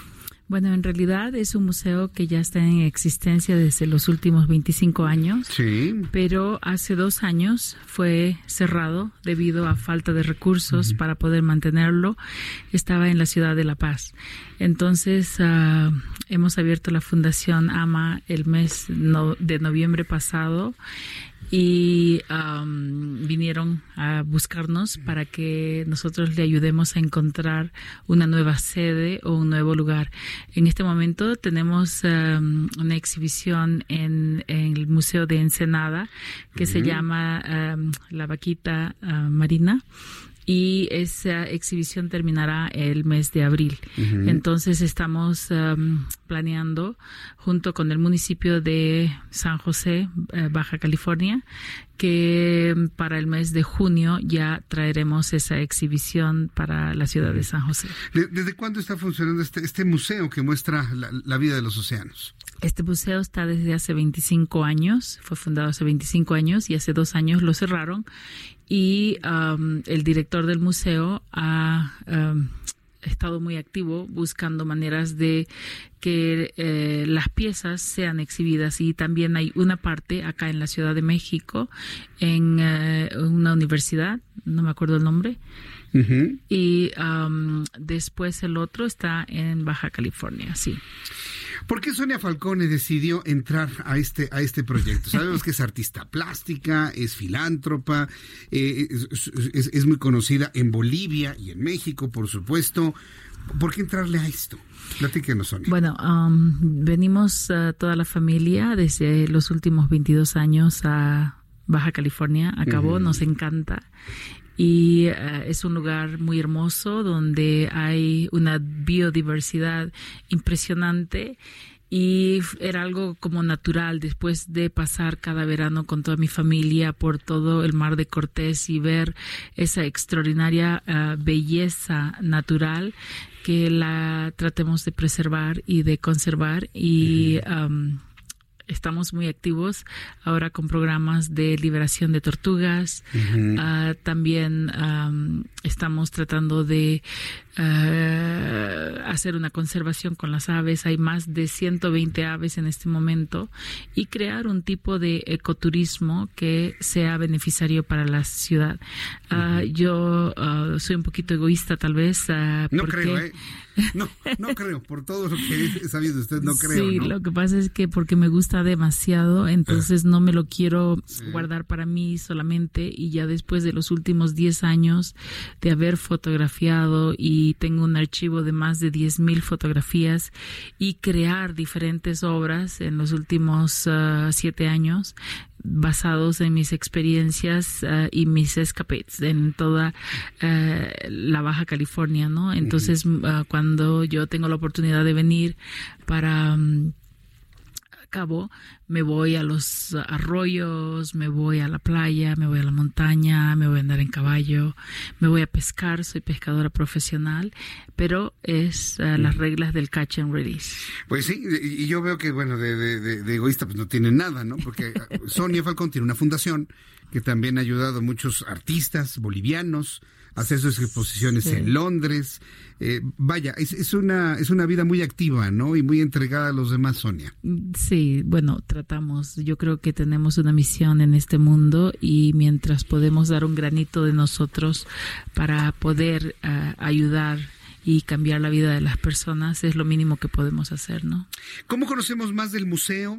¿Hay alguna página de internet? ¿Tiene redes sociales? ¿Cómo el público puede involucrarse más? Um, bueno, uh, todavía no hemos uh, sacado nada del museo, pero a través de la fundación, eh, la... Um, website de la fundación es uh, AMA Foundation. A ver, eh, después se la puedo pasar porque ahorita sí, claro. no, la, sí, no, la, sé de memoria, así usted la puede promover. Ajá, correcto, sí. Gracias. Si me la pasa después eh, con su equipo de trabajo, aquí lo, lo, lo vamos a, eh, a, a, comentar. Aquí está. La, es www.amafoundation.uk.com. Sí, sí, ¿Por qué el sitio está en el Reino Unido? Uh, por... Ajá. Sí, sí eh, perdón, es que nos dieron una instrucción. Le preguntaba, ¿por qué está en el sitio, de, por qué está en Porque el Reino Unido? Cuando quisimos re registrar la fundación no había disponible en el .com, entonces esa estaba disponible y lo hicimos así. Bueno. Pero también tenemos, creo, el .net eh, tomada. Bueno, muy bien, www.amafoundation.uk.com. Le agradezco muchísimo que nos Muchas haya visitado Sonia. Falcón. Gracias, Gracias, por estar aquí. Y hay que visitar el museo, por supuesto. Sí, y vengan y descubran la belleza como el um, explorador del mar de Cortés, Jacques Cousteau, dijo que es el acuario el del acuario mundo. del mundo. La próxima vez que esté en Baja California, la voy a buscar a usted para que nos ayude a hacer este recorrido. Venga en junio. Cuando abrimos el museo y será nuestro huésped ilustre. Lo haremos, se lo prometo. Muchas gracias. Gracias, Sonia, por estar aquí con nosotros. Cinco minutos y serán las ocho. Entro en contacto rápidamente con Francisco Villalobos. Una noticia que no le va a gustar absolutamente nada. ¿Qué fue lo que se anuncia en suspensión ya, Francisco Villalobos?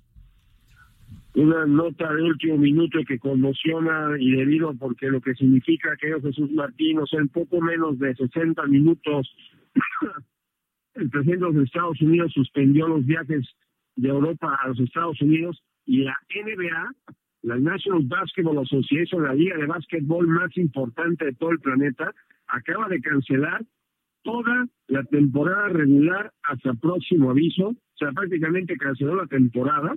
Este, esto después de que uno de los uh, basquetbolistas del, del, uh, del Utah Jazz eh, ha sido declarado positivo del coronavirus entonces, el comisionado informó que efectivo inmediatamente no se juega ningún partido más de la NBA, ahorita que son las 20:55 tiempo ¡Qué barbaridad! Este, del centro de México, sí. este, dos horas menos, o sea que estamos hablando de que los partidos que hicieron a jugar en la costa oeste de los Estados Unidos, incluyendo los Rockets que iban a visitar a los Lakers y otros partidos más allá en, este, en, el, en, este, en San Francisco, se suspenden, se suspende la liga, se suspende la temporada y Sí. O sea, lo bueno que esto sí va a acabar pronto, según Trump. Sí, no, y no, y, y, te voy a decir una cosa, esto no sucedía en la historia de la NBA, estoy seguro. Estás dando la noticia que va a acompañar también la decisión de Donald Trump de no recibir vuelos de Europa. Se suspende por completo la actividad de la NBA hasta nuevo aviso. Francisco Villalobos, te agradezco esta información y, y, y nos dejas con el alma en un hilo con esta noticia. Muchas gracias el impacto económico que eso representa sí. y ojo que el béisbol, si sí. la NBA se suspende, Jesús Martín, de no nos sorprenda que el béisbol que tiene que empezar dentro de tres semanas de manera oficial haga sí. lo mismo. ¿eh? Correcto. Cuidado. Gracias por la información, Francisco Villalobos. Se, se, está extendiendo el coronavirus en los Estados Unidos. La noticia que nos ha dejado impactados, Tom Hanks, el actor estadounidense y su esposa, están contagiados con el coronavirus, han dado positivo de COVID-19. Donald Trump ha anunciado que no entran más vuelos desde Europa a los Estados Unidos y se suspende la NBA. Aquí en México la última información es que Dice Jiménez Espriu, secretario de Comunicaciones y Transportes, que no pasa nada, que aquí en México, aquí en México no se va a suspender ningún vuelo. Le van a corregir la plana y eso lo vamos a conocer seguramente mañana en la conferencia matutina. Ya nos vamos a continuación, Brenda Peña, Manuel Zamacona, a continuación. Yo le espero mañana, 2 de la tarde, Heraldo Televisión, 6 de la tarde, Heraldo Radio. Soy Jesús Martín Mendoza. Gracias, hasta mañana. Esto fue Las noticias de la tarde con Jesús Martín Mendoza.